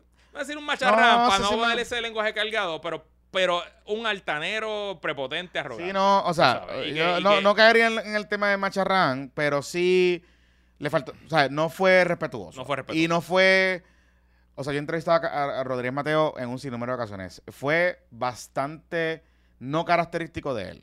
O sea, no fue un tema... Obviamente no le cae bien Valeria. Sí, y me imagino que puede haber molestia por, por alguna razón en particular. O sea, yo, yo puedo entender, yo puedo entender por qué. O sea, yo puedo entender la, la ¿verdad? Que tú te sientas encojonado, que te, que te caiga en una actividad eh, tuya de recaudación de fondos, lo que sea. Yo puedo entender todo eso. Pero Rodríguez Mateo tiene un par de problemas serios. Eh, hay una querella ética que lleva un par de meses que no se sabe en qué estatus está, pero es una querella de hace varios meses atrás, donde él alegadamente contrató a, a una prima. a una prima. No, él, perdi- él, él, contrata una prima alegadamente. eh, le- ética le advierte que lo va a multar y que tiene que después sacarle a la prima y que la prima tiene que devolver los salarios que, que, que cobró. Él radica una moción de desestimación, la pierde en ética, va al apelativo, la pierden al apelativo y ahora está pidiendo al Supremo que lo atienda y que el Supremo re- decida. El Supremo Exacto. presumo que no va a ver la, la petición y entonces pues tendrá que regresar a ética. Sí, sí, sí. Pero adicional a eso, aparentemente hay querellas éticas de solicitudes de donativos, de politiquería, I don't know. So, obviamente él tiene varios problemitas pasando y pues presumo que eso es lo que está de ahí, de- por ahí es que viene la investigación de Rayo X, lo que está buscando Valeria. Claro. Te tengo que decir que el temple de Valeria en esos 15 minutos fue muy profesional. Yo no vi a Valeria cruzar una línea, ser irrespetuosa. Ella obviamente pues se estaba defendiendo cuando recibía lo- la- la- los señalamientos del, del- del doctor. Pero dentro de lo que son las entrevistas históricas que hemos visto en Puerto Rico, yo no veo que lo que Valeria Sí. hizo haya sido nada particularmente Yo, fuera de lo normal. yo lo único que tengo que decir sobre este asunto es que eh, al final del día el trabajo que hace Valeria es el trabajo que se tiene que hacer. Punto. ¿verdad? Punto. O sea, no, no es y, es. y son los riesgos que Los riesgos no, son los riesgos inherentes de, de la profesión que nosotros ¿verdad? tenemos, llevamos a cabo. Em, no, yo pudiese tener distintas opiniones de lo que está pasando sobre este asunto, etcétera. Al final del día, Carlos Rodríguez Mateo pudo haber tomado una decisión esa noche y pudo haber dicho, mire, eh, señora Valeria, este, claro que hemos recibido las peticiones de su, de su programa, le dimos a fulana de tal que es la encargada de este programa. Este, si usted no está satisfecha, pues yo con mucho gusto lo voy a atender mañana, porque ahora mismo pues yo voy a ir por una actividad Y gracias por X, gracias. Y ella le va a preguntar, ¿esto es una actividad de recaudación de fondos? Sí, esto es una actividad de recaudación de fondos, etcétera. Yo eh, voy a tomar una decisión la y me fui. y eh, la ley no me prohíbe hacer esto y esto y esto y se acabó. Y punto y se acabó y ya. Pero entonces de ahí brincar a darle una entrevista de 13, de 12, 13 minutos, 15 minutos, que fue lo que ocurrió allí, fue un intercambio, primero que es una irresponsabilidad del oficial de prensa o del equipo de trabajo que estaba allí. Segundo, Ya, a lo mejor no estaba. no, estaban, porque Estaban. había gente allí que yo vi que era gente de su, de su Y equipo de trabajo. la, la oficial de prensa es, es Leticia, ¿no? Leticia no estaba, pero, había es- gente... Leticia corre la Sí, prensa de pero la- había gente de su equipo de trabajo allí. O, O sea, sea, que gente había- que saben. que claro, y, y son gente que tú puedes tomar decisión ejecutiva y decirle, pues, le- se acabó. Se acabó la para carajo. Y ya, Y sí. que se joda y, que- y tú, que- y Pues- tú quedas como el mamabicho Pues o joda, lo que seguro. sea, pues está Sí, bien, sí. pero se acabó. Claro. Este, eso es lo primero. Lo segundo, mire Rodríguez Mateo, y esto es una pregunta que le voy a hacer, que lo estoy, yo lo llevo llamando un par de días y usted siempre me contesta, Y ahora no te está contestando. pero nada, no me conteste, no hay ningún problema. Yo, cada quien, cada cual, como diría Varequita Vegana. Ajá. Sí. Que nos está metiendo miedo para comer. Pero anyway. Ajá. Muy bien. Ajá. Ok. Este. A Vaquita Vegana le gusta la comida halal. Yo me imagino que sí, que eso pasa. No, porque la comida halal no le va a gustar porque eh, no puede leer los. no puede No puede leer los el La comida- Tú le metes el Google Translate está bien, pero la comida halal, teléfono. a, a Vaquita que gana no le va a gustar porque no puede leer la pendeja. Pero, mire, este don, don Rodríguez Mateo, dos cosas. Uno, renuncia ya. Porque en verdad usted va, usted va a aspirar y ya usted me lo dijo. Ya usted, o sea, esto no es secreto. Usted, yo le pregunté a usted porque yo vi sus banners en la convención. Y yo sé que usted. y Tommy subió una foto hace poco de un entrenamiento a sus candidatos. Sí, y no, este, y él está, ahí, él está. sea, Y, y renuncia ya, evite ese problema, renuncia ya. Los problemas que tiene el hospital psiquiátrico no son culpa de usted. Y eso usted lo ha hablado en un sinnúmero de ocasiones. Hay que hacer unas inversiones. El dinero no está. Pero hay otras cosas buenas que ha hecho AMSCA bajo su incumbencia que no se estaban haciendo antes, que se van a ver empeñados por una entrevista de 15 minutos.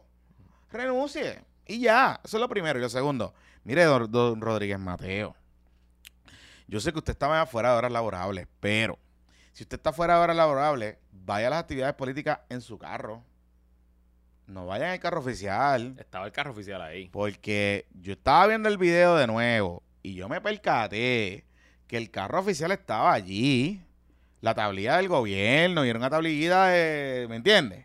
Entonces, Y entiendo que el reglamento ahora no permite a los jefes de agencia llevarse los carros para la casa. está bien, pero no estaba en la casa. Por eso Estaba- que no permite, que no lo permite, es lo que Por eso, decir. estaba en actividad política. Cuando yo voy ahí a Radio Isla, que está en un edificio del gobierno, Todo el mundo está allí. los carros el pool está allí. parque- Yo salgo a las 6 de la tarde los Y los pools están allí, por eso te digo, por eso te los digo, o carros sea, de los jefes de la agencia están allí No, no, inclusive, o sea, esto llega al colmo ridículo que... Porque hay jefes de agencia que trabajan todos los días con su carro, que están en la calle todos los días. Que literalmente el chofer, la escolta, tiene que ir en su carro. Porque antes lo que pasaba era que el, jefe, la escolta o el chofer, lo que sea, se llevaba el carro para la casa Lo la y lo buscaba para la mañana y buscaba el jefe y seguían. Exacto. Pues esto ha provocado que literalmente las agencias, los choferes y los casos, vayan se vayan para su casa normal. Y que al otro día, si ponle que tengan que ir para Moca, para la puñeta, lo que sea, tenga que salir temprano en las 6 horas del carajo, llegar a la agencia donde esté, esté, buscar el carro, echarle gasolina, buscar al jefe. ¿Qué pasa? Que estamos pagando horas extras con cojones porque el chofer tiene que cobrar desde que salga de la casa. Ah. Nada, no, oye, no, no estoy diciendo, hay, hay casos y hay casos. Por Yo eso. pudiese pensar, por ejemplo, o sea, El jefe se puede levantar temprano y llegar a la agencia también e irse juntos. O sea, no tiene. O sea, es un huele bicho jefe de agencia también. también, Porque, está ah. bien, pero lo que te quiero decir es que, eh, eh, eh, nada, Nada, whatever. Cosas No que importa, pasan. no. Cosas que pasan. Pero, mire, don Rodríguez Mateo, si usted está fuera de horas laborables, como fue lo que usted le dijo a Valeria, que usted tiene derecho, fuera de horas laborables, a hacer actividades políticas, está bien, Santi, bueno, pues no use el carro de la agencia. No use el carro de la agencia, Corillo. No lo uses.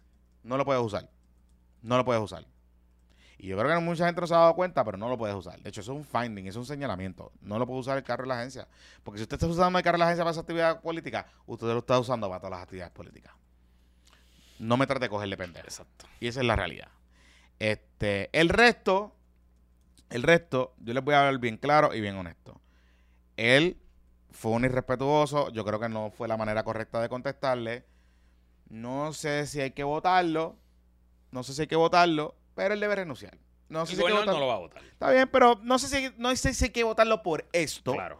Pero yo creo que debe él renunciar. Esa es la mi apreciación. Evitarse el calentón. Evitar ese calentón y él debe renunciar. Él va a Él renunciar tiene que renunciar ahora porque tienes que renunciar un año antes de las elecciones. un mes antes de radical. Un mes antes radical. Está bien, pero él me lo, literalmente, hace como una semana yo le entrevisté y él me dijo, yo voy a radicar en tal fecha, voy a renunciar un mes antes y ya está, y punto se acabó. Pues ya, pues adelante la renuncia y para carajo. Renuncia el 30 de septiembre. Usted no tiene necesidad, usted tiene su oficina médica en Salinas que la tiene abierta todavía, usted recibe pacientes, o sea, como que no, no hay necesidad de hacer esto, usted tiene chavo, o sea, como que no hay necesidad de estar trabajando por esto. Eh, pero sí, eh, pero tengo que tomar una excepción, porque sí Tomás estaba desatado, pero también Manuel Natal estaba desatado. Porque, va- Vamos a ver. Ok, so, Tomás sale a defender A su gallito. A su, a su machito. A su machito Rodríguez Mateo. No, no, no digas eso porque Ok. eso tiene una connotación. Pues- pues entonces macho. Rodríguez Mateo su tiene, tú me entiendes, no quiero que tampoco... pues, a, su, a, su, a su candidato. a su gallo, A su gallo. gallito, a su sí, gallo, sí, sí, para que no, tú sabes. Eh, y esencialmente eh, defiende a Rodríguez Mateo diciéndole loca a Valeria Collazo. Exacto. Porque él va a su famoso Buenos Días Puerto Rico y busca un post de Valeria de hace varios días atrás, antes del incidente, donde Valeria cuenta que acaba de sufrir un ataque de pánico, un ataque de ansiedad. Y pues un poco ya le informa a su, a su audiencia, a sus seguidores en las redes, primero que ella pues le dan ataques de pánico, que le dan a un montón de gente. A mí me han dado ataques de pánico. A Eh, todo es- o sea, los ataques de pánico son más recurrentes, universales, casi pero- universales, pero ajá. y no solo creando conciencia de que es normal que te pase, eh, que le puede pasar a personas exitosas como Valeria, que tienen... Le puede pasar a niños, le, puede pasar a que uno jóvenes. puede o desde afuera pensar que tiene la vida, una vida buena, que hace lo que quiere, que trabaja como, ¿verdad? Que, que- que- y que le dan. Segundo, explica su proceso de cómo lidiar con esos ataques de pánico. eh, y pues Tomás Rivera Chat, siendo el retrógrado cavernícola que siempre ha sido, que todavía en el 2023 se hace va a ser homofóbico y machista, etcétera, pues decide decirle loca a una mujer que cuestiona a un hombre. Eh, y entonces, bueno, pues se formó San Quintín. Cancela, salió. Salió el presidente de Eh, Telemundo, cancela, le- pero le- no lo ha votado del canal. Está bien, O sea, pero hay que explicar unas cosas, Ajá, hay, ajá, hay ajá, que, vamos a calificar eso porque hay un par de cosas que... So, el de- presidente de Telemundo agarra las redes de Telemundo. ¿Qué es lo que siempre usa? Jos- Don Cancela, tu Twitter, chico. De- Abre don tu- en tu- verdad, en verdad es gonna be bien fun. Sí, abre tu Que, en verdad un Twitter de cancela va a estar Sí, cool. abre tu Twitter. Abre un Twitter y Porque ya. y- agarra la página de de Telemundo y dice, no me gusta hablar por las redes sociales, pero aquí voy. y toma. Y recuerden que los, los cancela tweets Ajá. eh, aparecieron en el verano del 2019. Ah, es verdad. en el verano del Ahí fue que 2019, empezaron, él empezó a coger las redes y aquello. Entonces, era, o sea, es el presidente de un canal. Ajá. Ajá, como que diciendo básicamente, voten al gobernador. Y era como que, ok, pues está bien, pues esas cosas. Y entonces, pues cancela, dice por la línea de que eh, eh, no puede, eh, que, que Valeria es un excelente periodista, Sí, que sí, no sí. puede atacar el carácter de ella y bla, bla, bla. Pero, pero Tommy siguió yendo a su programa. el Claro, y Tommy le contesta y como que bajito, porque Ajá. Tommy como Bueno, que se cagó. A, a Cancela no la dijo pendejo. No, no, no, no, A porque Cancela Cancela hay que no la firmar dijo- cheque. Por eso, sí. Eh, tú sabes, tampoco es que esto. Y Tommy cobra por estar ahí. Tommy cobra, O sea, igual que Agapo. Tommy está, sí, pero Agapo es un ciudadano privado. O sea, no, no No, no, pero los dos cosas son talentos del canal. o sea, porque Tomás Rivera Chats eh, llevaba desde todo este cuatrenio como parte del noticiero, eh, un panel diario con Alejandro del Chapadilla, y ahora es parte de- del programa de Lenin, que es la Primera primera, pregunta. pregunta. de 5 y media a 6, y él tiene un panel ahí todos los días. Eh, Y entonces yo pensaba que él no cobraba porque el legislador a tiempo completo restringe lo que pueden ganar, pero tú me dices que sí. pero pueden, o sea, Pueden ganar un por ciento de su salario. eh, pero me imagino que, o sea, mm, yo no pienso, no pensaría que él tiene otro trabajo, no sé. Pero anyway, bueno, anyway. Eh, par de cosas en esta discusión. Dos cosas. Uno, tanto eh, Tomás como Valeria son talentos del canal, pero son talentos en funciones distintas. Tomás es talento del Telemundo, de Telenoticias, de la planta. Exacto. Valeria es talento de Tony eh, Mojena. Tony Mojena. Producciones Tony Y, Mojena. y recuerden el caso de Jay, que Ujú. está demandado Tony Mojena, porque él es el productor de, producción, Rayos X. de Rayos X. Así que, ¿verdad? Para establecer eso bien claro. Y Rayo X eh, le paga a Telemundo por Eh, sí, es como un joint. un, un joint version, Un exacto. joint. Pero, pero Rayo X, él, Tony Mojena decide que sabe en Rayo X, controla más. Bueno, ah, ok, está bien, whatever. Ah, eso lo vamos a hablar ahora. Porque, Ok, ok, exacto, ok. Eso, eso- Ajá. eso viene en la otra parte. Este. Ok. He visto mucha discusión sobre esto porque, pues, el, ahora el empático Manuel Natal. Este eh, ha estado montado a caballo. Y recuerden que esto es una pelea vieja que tiene Manuel con Tomás, que por poco se van a las manos allí y todo ese tipo Allí de en el cosas. programa en el programa de Lenin y todas esas cosas. Y esto está. Nosotros pusimos el video, se escucha cuando se gritan y todas esas cosas. Este. Así que, ¿qué les quiero decir con esto? Telemundo, la única manera que puede intervenir con estos dos talentos es cancelarnos el contrato. O sea, si Tomás, si él quiere sacar a Tomás, pues lo, le cancela el contrato y ya. Exacto. Y eso va a tener su fallback, y eso va a tener su problema, y yo estoy seguro que eso ya lo han visto y lo han, y lo han manifestado, porque pues eh, estamos en año prepolítica, es parte de su cast de un programa político, un programa que está saliendo súper bien. Así que pues tiene sus implicaciones y tiene su manera de, de- de atender la cosa. Igual que, que Valeria. En todo caso, o sea, Cancela salió a defender a Valeria, que le hizo, yo creo que está bien. Pero el que debió haber también defendido a Valeria es Tony Mujera. En todo caso. Y la No ha producción. salido, ¿verdad? No, yo no he visto. Él tiene No Twitter y no, y no he visto nada. Ok. Este, so, ¿verdad? Eso por, eso por un lado. Eso por un lado. Lo otro, lo otro. Corillo. Esto es standard procedure. O sea, Yolanda Vélez Arcelay, Daisy Sánchez, este, José Esteve, eh, Benjamín Torrecotay, Oscar Serrano. Todos y cada uno de los periodistas de este país hemos, de alguna manera u otra, tenido que enfrentar esta situación. Eh, algunos con Tomás, eh, algunos con, Casi todos con Pedro Tomás. Cerro- casi todos con Tomás, algunos con Pedro Rosero. O sea, yo recuerdo Tomás. O sea, yo recuerdo, Luis. Yo tenía un programa a las 8 de la mañana en WKQ con Fernando Martín y Oreste Ramos. Ok. Eh, los sábados por la mañana. Y yo recuerdo que Tomás, quedando cinco minutos para el programa, llamó al control y dijo, yo quiero participar del programa. Ok. Y el control me dice, tienes a Tomás Rivera Chávez en la línea. ¿Tú lo coordinaste? Y yo, no, pero Dale. Tomás. Creo que era presidente del Senado en ese momento o algo así. Y Tomás da la mala pata que aparentemente, según después me entero, Estaba de camino para no sé dónde puñeta a ver los caballos, no sé qué carajo. Ajá. Tenía WKQ y Ajá. se encabronó por algo que dije y dale por ahí para abajo. Y barrió el Y piso con el tuvimos cinco minutos, Ahí. él barriendo el piso conmigo, yo barriendo el piso con él. programa sábado, de Sábado, de sábado a las 8 y 45 de la mañana. Tú sabes, todo eso pasando. Este, nada. Y, em- y, y a lo que voy con esto es, no debe pasar, pero pasa, ¿verdad? Entonces tampoco podemos llevar esto a- al extremo, al extremo, de pedir que saquen para el carajo a Tomás. O sea, yo pienso que Tomás no debe estar ahí, está bien. Y a lo mejor a mí no me gusta por- porque Tomás es Tomás, lo que sea. Pero imagínense que no hubiese sido Tomás. Y le voy a poner un ejemplo. Roberto Ramos Perea. Roberto Ramos Perea participaba con Normaldo Valentín en un programa en WKQ hace años atrás. Roberto Ramos Perea es izquierdoso, es académico, todo ese tipo de cosas. Y Roberto Ramos Perea se puso a decirle nazi a Carlos Pérez, al sacerdote Carlos Pérez, en una discusión que tuvieron en ese programa. No sé por qué puñeta tema. Y básicamente le estaba diciendo nazi porque el papa era nazi, no sé qué carajo, y olvídate, eso se formó un revolú. A Roberto Ramos Perea le hicieron un boicot y WKQ toma la decisión de sacarlo. De hecho, creo que no era ni eh, no le estaban ni pagando, no sé qué carajo. Y toma la decisión de sacarlo para el carajo por esa, por esa dinámica que hubo en ese programa. Claro, Roberto Ramos Perea no es un periodista, estaba fungiendo como comentarista analista. Pero a lo que voy con esto es que no porque no nos guste la manera en que atendieron una cosa, vamos a tener que votar la gente. Yo creo que Tomás Rivera no se debe haber metido en esto. Esto es un problema entre- Rodríguez Mateo y Valeria Collazo Cañizar. Punto. Ay, pero tiene que defender a su. Sí, gallo. está bien, pero no debió haberse metido. Yo creo que fue una imprudencia. Pero Ajá. esto abrió la puerta para otras cosas. Entonces, al, eh, Manuel Natal aprovecha la cosa y coge a Tomás y le saca el tuit ese con la foto de él llorando. Y viene Y le Manuel. dijo pendejo. Y le dijo pendejo. Ajá. Y dice y viene Manuel Natal a hablar de empatía y de que los hombres lloran. Pues está bien, Manuel. Yo, ¿Sabes qué? Estoy de acuerdo con lo que dijiste. Pero no me vengas a hablar de empatía, cabrón. O sea, no me vengas a decir que tú eres empático. Porque tú eres el rey del bullying. O sea, tú has hecho una carrera política siendo un bully. Siendo un bully.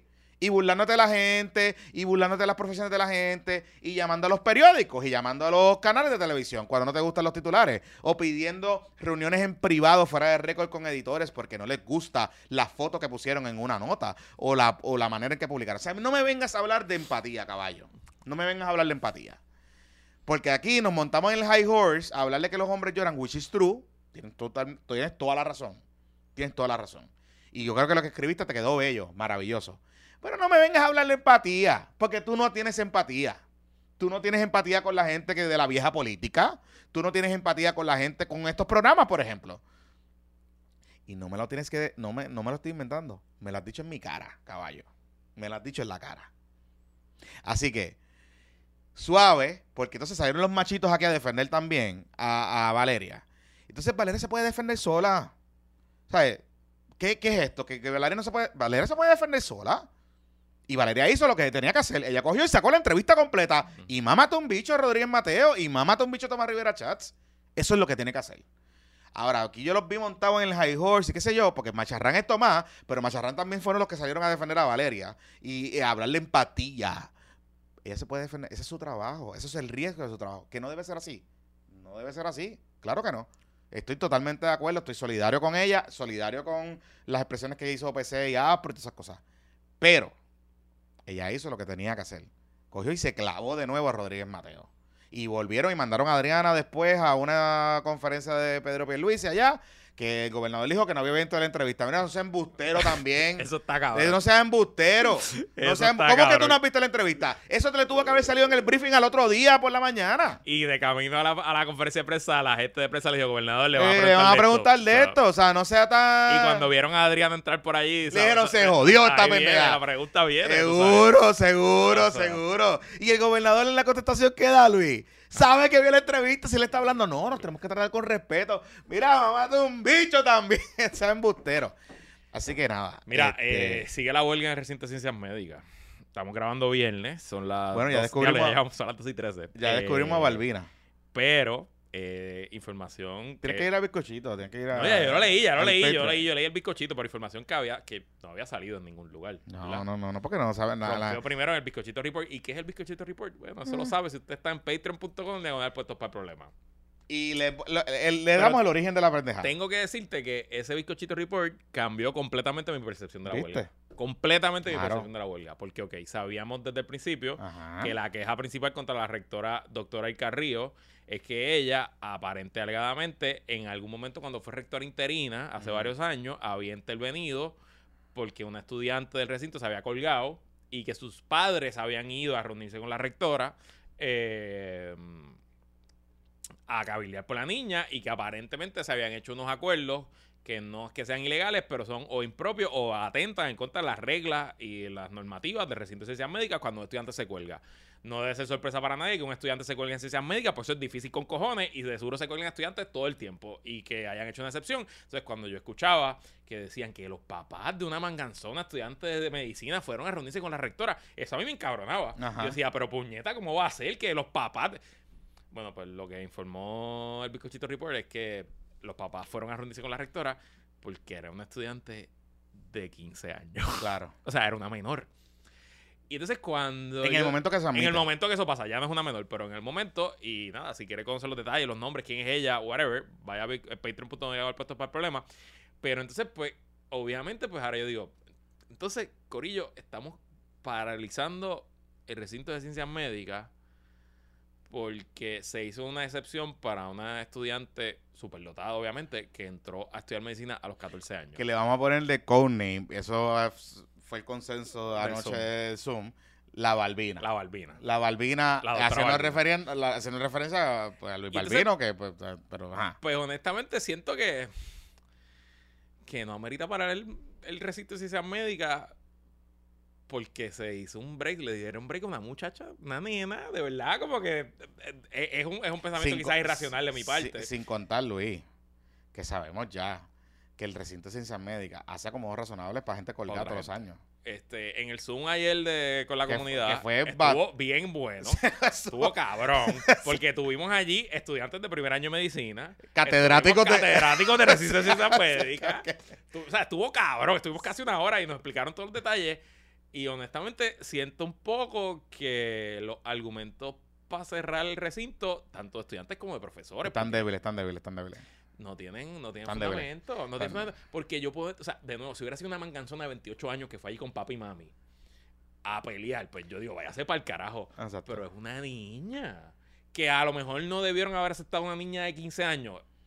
Probablemente no. Y, Y como en nos el- explicaron los estudiantes, el estudiante de primer año de medicina, lo que él está haciendo ahora en medicina, digo, es que aunque tú seas genia, tú no puedes tener 15 años y estar haciendo las barbaridades, digo, barbaridades entre comillas, las cosas que requiere barbaridad, sí, no, las estudiar cosas- medicina en primer año. que Pues, bregar con cadáveres, con coger, cadáveres, eh, preguntarle a la gente si ha tenido sexo, si te pican la, o sea, las que- bolas o lo que sea, eh, las bolas, pues, Eh, sí, sí, sí. pues sí, sí. obviamente, aunque la niña sea genio, pues Dougie Hauser era la televisión, eso no era la vida real. Y, y, y obviamente tiene que ir al bizcochito report porque, ¿verdad?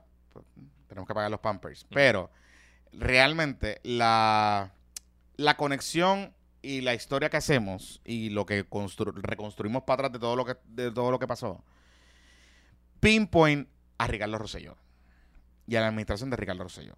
Este, y todo lo que pasó, los nombres, cómo fue que surge, cuál era la propuesta, los problemas, el informe, lo que no están diciendo. De hecho, la famosa carta esta de Ferrao no es lo que están diciendo, no dice lo que están diciendo. A la carta dice otra cosa. Así que todo está ahí en el bizcochito report, pero de lo que aprendimos ayer en el Zoom, esta huelga se puede acabar mañana si un estudiante va a la agencia acreditadora y dice que no está recibiendo los servicios. O sea, con una sola carta de los estudiantes, las agencias acreditadoras llegan, le caen allí y tumban la pendejada. De hecho, por eso es que está, ahora yo puedo entender por qué no se llaman huelga y es un Es un paro. paro, paro. Porque y entiendo el- que se acaba hoy, que es de 72 horas. Exacto. Entiendo que no es... Que no fuera. es de esto. Porque y no pararon las clínicas, y no para, o sea, pararon las clases. por eso es que ahora es que entiendo. Sí. Ahora es que entiendo. Entendemos muchas cosas. Así y que, obviamente a la doctora Carrillo no le cae bien a mucha gente. Y le Ah. tiene repelillo. Está bien.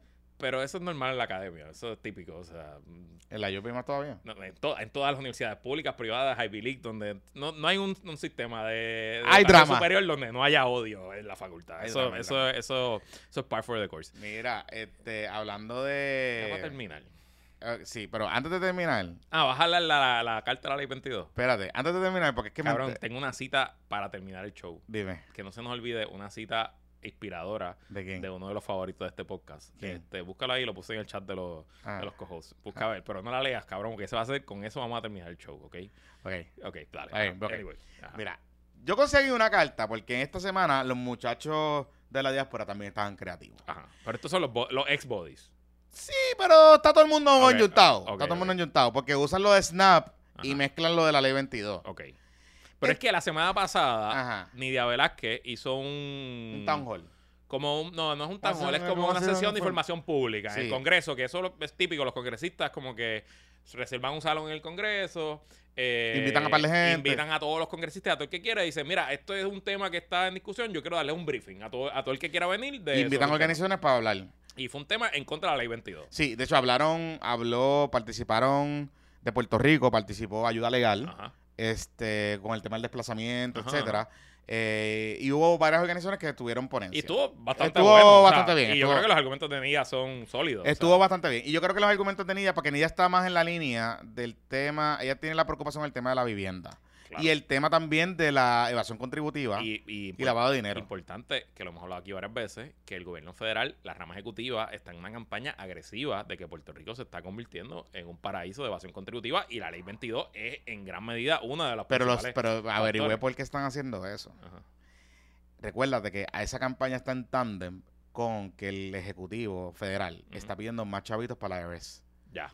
O sea, ellos quieren aumentar el presupuesto de la IRS. Sí, es, una- lo que, es un, eh, es lo que win fácil de... lo que están sí. diciendo es, miren, Mira con lo que si yo si- con lo que tengo no puedo hacer esto, Ya. pero tengo un problema cabrón allí en el territorio de, Puerto Rico Ya, ya, ya. que está reconocido por el departamento. Recuerden algo, el Departamento de Hacienda Local lleva colaborando con IRS hace tiempo con este tema. O sea, si tuviese más chavitos, puedo fiscalizar el paraíso fiscal. Eso básicamente es lo que está pasando aquí. Pero, pero en esa coyuntura aparece una carta de una propuesta eh, que están los muchachos, aquí está la carta. Están los muchachos de, ¿cómo se llama PRA. Y PRA ¿Qué es como Puerto Rico Alliance. Puerto Rico Alliance, no sé no qué sé, carajo, no sé, no sé, no sé. Ok. Eh, hicieron un plenazo y una pintata combativa. esa Ok, cosa. ok. Estos muchachos son los la evolución de De los bodies. bodies. Este es el corrido de Edil ahora. Esta es la nueva organización de Edil, que es Edil y Edil. Y Edil, Edil y Eh, Edil. eh. Edil y Edil. el presidente, vicepresidente. Todas esas cosas, el, tesorero. el Cuca Gómez de la el diáspora. Cuca Gómez de la eres el diáspora. Cuca Gómez de aquí. el Correcto, correcto, correcto. Y entonces Edil le envió una carta a, los- a los congresistas, esta carta, que esta es la versión original, que después ellos están este, reco- re- recogiendo vela y todo. Este, so, esta carta, Luis, sugiere Ajá. Que el Congreso de los Estados Unidos legisle Ajá. para cambiar la ley 22 de Puerto Rico con una ley local, una ley local, una ley de, de aquí, de la legislatura de Tatito y Baby Dalmao. Bueno, no, es- no fueron ellos, pero ajá. Ujú. La legislatura local. Y ellos quieren que los congresistas legislen para esencialmente enmendar el Código de Rentas Internas Federal, que es la sección 933A, Ujú. que es la que viabilizaría, viabiliza el paraíso fiscal de de Lela. Esa es la- ahí es que está, ahí es que reside la autonomía de Lela, La en la autonomía 933. La autonomía fiscal. Ajá, que eso era la evolución de la 936. Es que Exacto. somos una jurisdicción foránea. Foránea. Y está ahí metido. Está ahí metido. Es una seccioncita, 933A. Y esencialmente lo que decían los muchachos es que crearan unas características y una clasificación Ajá. Para que las personas que recibieran decretos de la ley 2022 en Puerto Rico pagaran taxes federales y que solamente estuvieran exentos aquellos que tuvieran linaje Ay, puertorriqueño. Es decir, O sea, que vamos a legislar sangre. Vamos a legislar eh, árbol genealógico. o en- sea, en- los tiktokeros neotaínos parece que van a estar exentos de O pagar sea que si, contribuciones si, federales. fuiste- si tu abuelo se fue para Nueva York y tú regresas, pues tú tienes linaje también. Puedes coger. Depende, depende. Porque si, por ejemplo, Kenneth McClintock, que su mamá es puertorriqueña y su papá es hola- eh, de Londres, Ajá. pues ¿cuánto linaje puertorriqueño va a tener? O sea, ¿cuál es el porcentaje de linaje puertorriqueño que va a tener? La carta. Sí, la carta está ahí, la carta está ahí. Entonces, ellos después como que echaron para atrás Bell y qué sé yo, pero básicamente, y esto está con Edil y Federico Jesús también está metido aquí cabildeando. Y después ellos querían cambiar un poco el lenguaje y como que... Pero se- Federico no es de PRA. No, pero está ayudando a Perea porque Perea es parte de... es de lo de, se metió en lo de la soberanía Sí, alimentaria. No, no, no, pero Perea... Ajá. Esta carta tiene dos partes. La primera parte coge lo de Snap Ok. y atan una cosa con la otra porque Brock Pierce, por alguna razón, se levantó un día por la mañana y cogió un tuit de Davilita y le dio retweet apoyando a Davilita en la gestión que está haciendo con lo de Snap. Y ese tweet aparece en la primera parte de esta carta y es la justificación para abrirle la puerta que estos mafiosos cabrones que están aquí de la ley 2022 se tienen que ir para el carajo y que el Congreso debe colonizar nuevamente a Puerto Rico, porque esto es un coloniaje congresional, para básicamente intervenir con una ley local. De hecho, de hecho, lo que me dicen es que hay gente que está cabildeando en contra de la ley 2022, pero lo que están buscando es que la IRS fiscalice, que es lo que Nidia quiere. Claro, seguro. Que la el IRS fiscalice a través de las herramientas que ya tienen en ley. Claro, porque esa gente lo que está es evadiendo impuestos federales. That's it. Punto. Que ellos fiscalicen lo que está pasando en Puerto Rico. Claro. Y ya. Y que la- ponerle presión al gobierno de Puerto Rico para que las eliminen también. Claro, pero ellos están poniendo la presión al gobierno de Puerto Rico y la línea parece de consenso que he escuchado de gente cercana a estos círculos es que lo que quieren es que el gobierno de Puerto Rico le establezca, le pida más cosas a esta gente. Ok. O sea, que no elimines la ley, porque quizá hay mucha gente que guisa, y lo que me dicen es, es que hay mucha gente que guisa, eh, me dicen, no es, no es, no es, no solo ley 2022, es mucha gente local que guisa la ley 2022. O sea, hay mucho fajat en Puerto Rico, es lo que, lo que me están diciendo. Y hay muchos intereses que están mezclados con los partidos de ambos lados, PNP y populares, que no quieren cambiar la ley porque ahí que está su guiso. Entonces, de darle servicio, de, de, de ser los los local bodies y todo ese tipo de cosas. Aquí lo importante es que hay sí una persuasión para que el gobierno local le pida, haga enmiendas en la ley y le pida más cosas. Le pida más cosas, que quieren más empleos, que tener más, más salvaguarda. Si tú no la quieres cambiar, that's fine, that's your problem. Es una ley local. Eso es literalmente, eso es una ley local. Nosotros ni para allá vamos a mirar. Y les puedo adelantar que si eso está a aprobar algo en el Congreso, que no se va a aprobar. Pero si se aprobara en el con- con Congreso, yo no veo cómo en la Casa Blanca ni esta ni cualquier otra Casa Blanca apruebe esto. Yo O sea, creo que es inconstitucional yo creo que es súper inconstitucional. legislar cosas así de linaje y de... y de- Es que si tú estás enmendando la, nue- la, la sección 933A, el efecto que va a tener es que tú y yo vamos a pagar taxes federales, cabrón. Sí. Porque no hay manera, o sea, no hay manera que tú digas, o bueno, van a pagar taxes federales en Puerto Rico, presidente de Puerto Rico, excepto que tú Pero seas. Edil ha pedido que se elimine la... Bueno, Edil, Edil, ha pedido que se, que se elimine la... la- Edil pidió, en- La autonomía fiscal y que paguemos taxes aquí, ¿no? no te solo eso, ¿Verdad? Edil pidió en un momento dado, cuando estaba con los bodies, Ajá. Cuando se estaba con, eh, en contra de que no tienen los chavos los PPP. de los lo- chavos el, de- bi- el Bill Back Better el plan, que incluía exacto, Medicaid y exacto. aumento Medicaid y el SSI. Exacto. Ellos escribieron una carta esencialmente diciendo a los congresistas que no debieran los chavos a Puerto Rico porque Exacto. eso eh, iba a aumentar la dependencia de Puerto Rico y eso acercaba más a Puerto Rico a la, a la estabilidad que a la independencia. Exacto.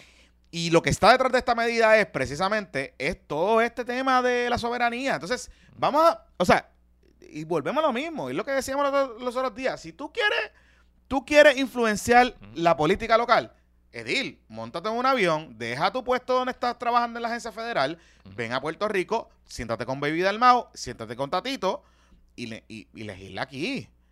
Pero no quieres, no, no vengas aquí a tratar de empujar tu ideología y tu, y tu cosa de la soberanía, que lo que quieres es independencia para Puerto Rico desde Estados Unidos. And that's fine, si te hemos visto, te vimos jangueando con Juan Dalmao. Eso está bien, eso está chévere. Pero no mezcles una cosa con la otra. Y no, si estamos en contra del coloniaje, porque esta es la misma gente, Luis, que quiere cambiar la ley promesa y decir que la ley promesa es colonial y que la ley promesa la Junta es colonial, pero quieren legislar la ley 2022 desde el Congreso. Tú sabes, vamos, vamos a ser honestos intelectualmente, Corille. Vamos a dejarnos de, de changuería. Este, bueno, llegamos al último tema, que hoy ha estado cargado esto hoy aquí. Esta semana, Luisito Marí, se cumplían los términos, esencialmente, de eh, el juez Arias, que es el juez que está teniendo el caso de Elías Sánchez versus Jay Fonseca. Le había pues, dado a las partes unos términos para contestar unas alegaciones. Recuerden que esa moción del juez Arias, que la habíamos hablado hace varias semanas, esencialmente desestimaba algunos cargos, modificaba otros, pero dejaba un montón. Y le pidió a, a Elías y a su abogado que, Que justificaran lo- las alegaciones. Exacto. Y eh, así que los abogados de Elías radicaron un memorando ayer, el, ayer jueves. tarde. El jueves tarde. Son como 32 páginas. 32 páginas. Yo lo leí completo. También. sacamos un bizcochito report. Eh, con las partes más importantes. Yo te voy a decir algo. Vinieron a jugar pelotadura. Sí. Sí. Eh, vinieron a jugar pelotadura y... Hay algunas cosas que están más sólidas que otras. eh, por lo menos mi- es mi apreciación. ¿Verdad? Y, y- y creo que podemos empezar con lo más sencillo, que son, ok, las alegaciones contra Valerie Rodríguez. La, digo, la, ok, las alegaciones de Valerie Rodríguez, que es la esposa de Elías. Eh, Que recuerden que estamos viendo un caso en Puerto Rico con la ley de Florida. Correcto. O sea, esto es interpretando la ley de Florida en Puerto Rico. ¿Cómo es que un juez federal interpreta la ley de Florida? Eso, es Eso algo va- que está above es our pa- pay grade. Eso Eh, es eh, para traer a... sí, sí. Para traer a este... a Chemerinsky o a José Julián Álvarez. A, No, aquí. a tu amigo. ¿Cómo que se llama este muchacho? Que es el constitucionalista a, a Farinacci. A Fari. Eso- Tenemos a Fari un día y hablamos de eso. Podemos estar tres horas. Así Eh, que y Fari eso- nos va a hablar mm, largo y tendido. de ahí no vamos, ni vamos a entrar. Pero importante para que entiendan el contexto, que es un juez federal en Puerto Rico que está viendo un caso entre dos puertorriqueños y que le toca interpretar la ley de Florida. So, número uno, eso. Eh, esencialmente. Por hechos que ocurrieron en Puerto Rico. Por hecho que ocurrió en Puerto Rico. Exacto, por Eso eso que ocurrió en Puerto Rico. Eh, so, nada, ese, ese es el, el da- el- el dato. Eh, en algún momento en el 2019, Rayo X, que todavía era, era Jay Fonseca y su Rayo X, eh, sacó una historia de que la Junta de Planificación había cambiado unos, unos mapas. Eso fue después del verano del 2019. Exacto, unos mapas, etcétera, y que esos mapas, según Rayo X, era para favorecer a clientes relacionados a Elías Sánchez y que la esposa de Elías, Valerie, Colla, eh, Valerie Collazo, no, Valerie este, Rodríguez. Rodríguez Erazo, eh, era abogada, era contratista de la Junta de Planificación. eso es cierto. Que eso era cierto en ese momento y no sé si todavía lo es. eh, y que ella había intervenido en esos mapas para favorecer a clientes de, de Elías. Eh, el juez, cuando vio la moción de desestimación, determinó que Valerie no estaba en nada relacionado y que le parecía que, los que las alegaciones de, de Valerie no, no eran propias. Y pues los abogados de, de Elías están diciendo, no, no, espérate, juez, lo que pasa es que Valerie, según la ley de Florida, no es una persona pública. Ajá. Eh, ese es una persona privada, así que no tiene que probar que hubo malicia de parte Simplemente de probar que es falso. Simplemente probar que es falso y que el medio, en este caso Rayo X, fue negligente publicando esa información. Y ahí me llama la atención porque eh, los abogados hacen un análisis y utilizan una frase que en mí dije, "Mm, esto puede ser un problema.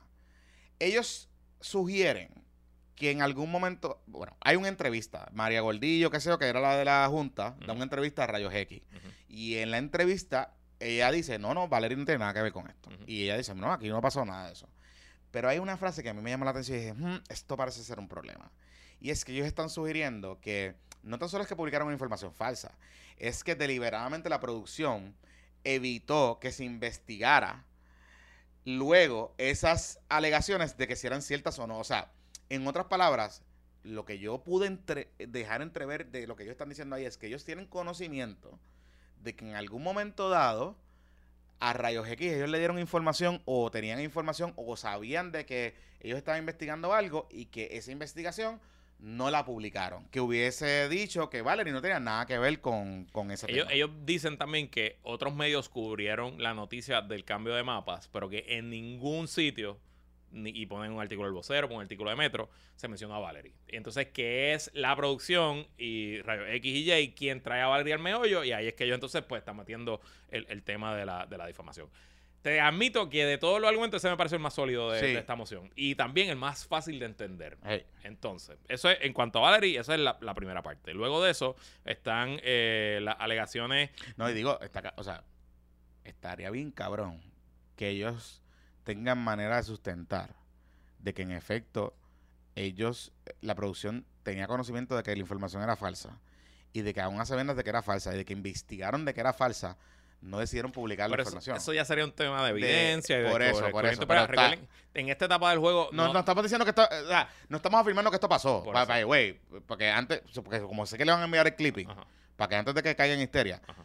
No estamos afirmando nada, estamos literalmente leyendo lo que dice ahí. Por eso. O sea, como que, ajá. Y, y, ok, entonces de la, lo- las reclamaciones 9, 13 al 15, 18 y 20, que son otras reclamaciones que ya todas tienen que ver con Elías.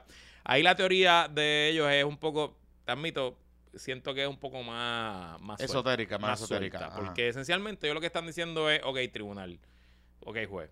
Eh, en la demanda original, quizás en esas alegaciones no hay unos hechos específicos de difamación que ellos De puedan decir, me difamaron, hubo malicia, eh, lo hicieron. Pero ellos traen la teoría, a ver si la tengo por Hay aquí. una teoría de la ley de la Florida. Exacto, que Sí. eh, que la difamación está implicada. Sí. Que esencialmente que cuando tú agarras todas estas alegaciones en un todo, eh, en la suma, ahí está la difamación. Y honestamente, eso en un tribunal de Puerto Rico, dos son fly ni una. O sea, sobre la ley de Puerto Rico yo Pero- creo que se cae. Pero entonces, entonces aquí se ponen coqui, se ponen, se ponen mamabichitos los, Pero, los se- pero abogados. me gustó, me gustó. porque Me dicen- gustó, me gustó. Porque dice aquí, este, eh, en el uso, estoy traduciendo, de la frase eh, signature phrase, signature catchphrase de Jay Fonseca. Esto no es mi opinión, los datos son los datos. Este, de que Sánchez usaba su acceso para beneficiarse de él y a sus clientes, pues esencialmente, al usar sus catchphrases, Jay estaba cumulativamente difamando a mi cliente. Sí, sí. Y, la realidad es que ellos hacen una disertación un poco sobre la ley de la Florida, la jurisprudencia de la ley de la Florida, todo ese tipo de cosas. Y de hecho, hablando con amigos eh, que tratan estos casos y que han visto, me dicen, eh, me contaban, me decían, lo que yo no logro entender todavía es que al día de hoy, todavía los abogados de Jay y de Telemundo no estén impugnando que se esté utilizando la ley de la Florida. Porque si ya lograron en removal, que el caso lo trajeron a Puerto Rico, y todos los hechos materiales del caso ocurrieron en una emisión en Puerto Rico. De hecho, en el caso está allá, que sacaron a todas las partes esas de Telemundo Internacional, de, de Miami y todas esas cosas. So, si la diversidad es porque hay una sola persona, que en este caso es Valerie y Elías, pero Valerie particularmente, que vivía en el en esta la Florida, que eso es lo que ellos alegan, y ahí es que se configura la diversidad. ¿Por qué todavía siguen peleando este caso bajo la ley de la Florida? Porque la ley de la Florida no es beneficiosa para, para, para Jay ni para, ni para Telemundo. O sea, este argumento que está haciendo los abogados, que es coqui, es mamabicho, etcétera, pues tiene un poco, hace plausible, ¿verdad? El argumento de que difamaron a Elías, porque ellos dicen, nosotros aquí en Florida hay casos de jurisprudencia. Mire, juez, aquí en Florida hay casos de jurisprudencia que dicen que inclusive, que inclusive, cuando un medio de comunicación utilizando una llamada anónima publica la información sin corroborar la información y la información es falsa, se configura la malicia y se, y se configura el daño. O sea, es tan, es tan amplia y tan amplia y tan amplia y tan amplia tan amplia que ellos en una dicen, aunque Jay y Telemundo puedan demostrar que ellos publicaron la información a sabiendas y que tenían ellos una buena fe de publicar la información y no sé qué, aún así, si el efecto es negativo en la publicación de la información, se configura el daño y se configura la malicia. Eso es básicamente lo que ellos dicen. Y obviamente, y aquí es que nosotros decíamos el otro día, aquí es que se pone peligrosa la cosa, porque tú ves que el coquines de los abogados es por joder. Cuando ellos están utilizando la frase Ajá. de Jay, Y de lo que- dicen par de veces. y lo dicen par de veces, Par de cuando veces. ellos están diciendo, no es que Jay con su frase de, esto no es mi opinión, los datos son los datos, lo que hace es eh, crear al el televidente promedio de que él tiene información, de que puede validar y sustentar que esto es real. Exacto. Y lo que están tratando de hacer con esto es, caballos, es literalmente que aunque ellos pierdan el caso, están poniendo allá afuera en un documento público, estamos discutiéndolo aquí, que Jay crea esta frase que es el equivalente de la aparente y alegadamente de la Comay, de. Cobo Santa Rosa, para detrás de eso meter un subterfugio de decir que, bueno, la información que yo tengo no es mi opinión, esos son los datos, pero no te da los datos, pero él dice que son los datos. Y Entonces, en la credibilidad que él te empuja, te nubla un hecho cierto, por ejemplo, con un hecho que a lo mejor no es que no sea cierto, pero él no tiene la información para validarla. Y aunque, y volvemos, aunque ganen, aunque pierdan, digamos, aunque esa alegación el Se juez diga, "Pa, te vas para el carajo, esa no te la voy a comprar, ya te va creando en el imaginario y en la discusión de que, diablo, espérate, pero entonces Jay verificado o no verifica la información. Digo, y recuerden que si esto llega a juicio, cuando llega a juicio al final del día va a ser un jurado de Puerto Rico que va a tener que interpretar la ley de Florida con los datos de la demanda de, Puer- de Puerto Rico. Exacto. Eh, nada, le tocará ahora a los abogados de Jay contestar. Este, son buenos abogados. Eh, y pues cuando tengamos esa moción la discutimos. ¿Qué te, llama, ¿Qué te llama la atención? A, a mí otra cosa que me llamó la atención, que yo no, esto yo no lo recordaba. Eh, ellos mencionan un evento, aparentemente Jay, en un momento dado, no sé si por Rayo X, porque recuerden algo, aquí está demandado Jaguar. Mira, eso- nos dicen aquí que no nos olvidemos que en Florida hay daños punitivos y aquí no hay. O sea que Sí. técnicamente un jurado pudiera dar en Puerto Rico dar daños punitivos Claro. ese tema. Por eso. Este, Importante. entonces, lo importante aquí, otra cosa que, que importante de este caso, que eso me llamó la atención, y no olvidemos, aquí está demandado Jay en su cartel personal. Pero también está demandado Jaguar Media. Jaguar. Y Jaguar Media es la sombrilla de Jay en sus redes. O sea, eso y en, y en el programa de y en Guapa. En Guapa ahora. por pero en ese momento. Eh, No, pero que, o sea, que cualquier daño a Juego Media, cualquier eh, Va contra eso. contra Media le afecta a su negocio. actual, o sea, Correcto, correcto, correcto, correcto. Y, y importante. Jaguar Media es la sombrilla de Jay con la que él operacionaliza jayfonsecapr.com, Ujú, este, eh, la cosa de por la mañana, ¿cómo es que se llama? Noticias con calle y todas esas cosas. Que en una de las alegaciones que ellos dicen es que aparentemente Jay insinuó que una contratación que hubo. Parece que Elías contrató en algún momento dado a Ricardo Rosselló. Ricardo Rosselló contrató a Elías. Algo pasó. Elías contrató a Ricky en el 2012. 12, para no sé qué. Y entonces Jay supuestamente eh, agarró esa contratación que Elías hizo. Yo no sé por qué fue que la contrató Sí. para decir que ese era, digo, según alegan los abogados, yo no recuerdo nada. No de eso. recuerdo de eso, pero según alegan los abogados de Elías, que eh, eh, Jay este, creó toda una impresión de que era un esquema de pay, for, de pay for play, de que Elías contrató a Ricky en el 2012. que venía acumulando en 2012. exacto. Sabiendo que en el 2017 Se iba Ricky se iba a convertir en gobernador y entonces le iba a pagar para atrás el, el- el- entonces los abogados de, de Elías ponen este porque aparentemente pues eh, eh, Jay le atribuye capacidades psíquicas a nuestro cliente que iba a saber está, está graciosa la manera en que lo escribe Pero, pero aún sigo pensando que no sé está creo que está medio flaky en cuanto a esa- esas está alegaciones bien, pero acu- acuérdate aquí algo. Aquí ellos lo que necesitan es que so- sobreviva una. claro sí y ya sobrevivieron varias Por eso, varias aquí lo que sobrevive, aquí lo que sí. necesita, lo que necesita, lo que necesitan los abogados de, de Elías en esta altura es que sobreviva una. Que sobreviva una alegación. O sea, que el juez diga, ah, pues sí, mire, yo creo que vamos a movernos a juicio. Y ya. Porque volvemos a lo mismo. Tú estás peleando con una persona por su credibilidad. O sea, el, el real, el royal, el, el real state de Jay es su, credi- su, su credibilidad. ¿Verdad? Si tú pones en juego y vas minando esa Son credibilidad 18 que sobrevivieron ya full o parcialmente. o parcialmente. O sea, si tú vas poniendo esos pequeños hints y minitas y minitas aquí y allá, con que te sobreviva uno y te muevas a juicio y tengas que deponer a Jay y Ujú. te... Who knows qué puede pasar ahí? Y eso es lo peligroso de estos casos. Por eso es que los medios de comunicación tratan de pelearlo en la primera etapa. Así que nada, vamos a ver qué pasa. Yo esperaría que los abogados de Jay y los abogados de Telemundo contesten la demanda. Ya. Y cuando lo contesten, las analizaremos aquí.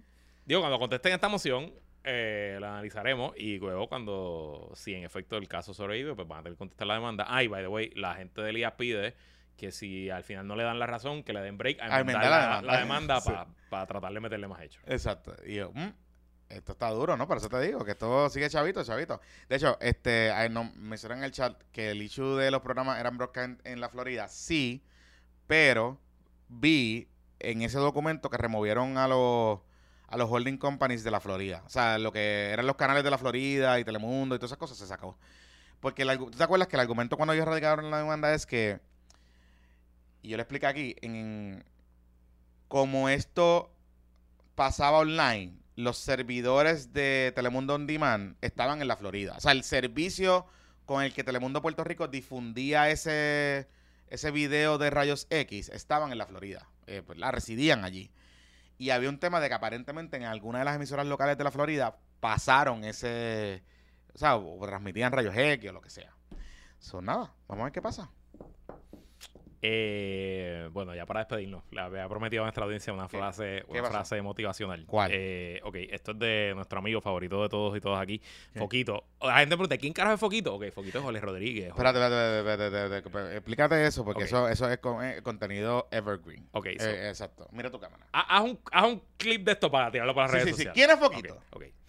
Jorge L. Jorge Luis Rodríguez. Ajá. Mejor conocido como Foquito. Nosotros lo entrevistamos hace varios años. Está en, en- la versión podcast. dice que no, hay gente que nos dice que no toqueó la No, no, cara. la cara, yo creo que le- no le fue mal, le fue bien, le fue bien. Eh, Foquito, eh, le dicen Foquito porque su hermano mayor le era Foco en San Ignacio, entonces pues le dicen Foquito. Eh, Y él mismo fue el que contó la historia de Foquito. Exacto. Y Foquito es una persona que es un empresario muy exitoso, que fundó hace varias décadas una empresa que se llama Pasif, que es una empresa que le da servicio a las farmacéuticas en Puerto Rico con temas complejos distintos. Él es ingeniero, eh, distinto- y en verdad echó para adelante y, y vendió la empresa hace varios años.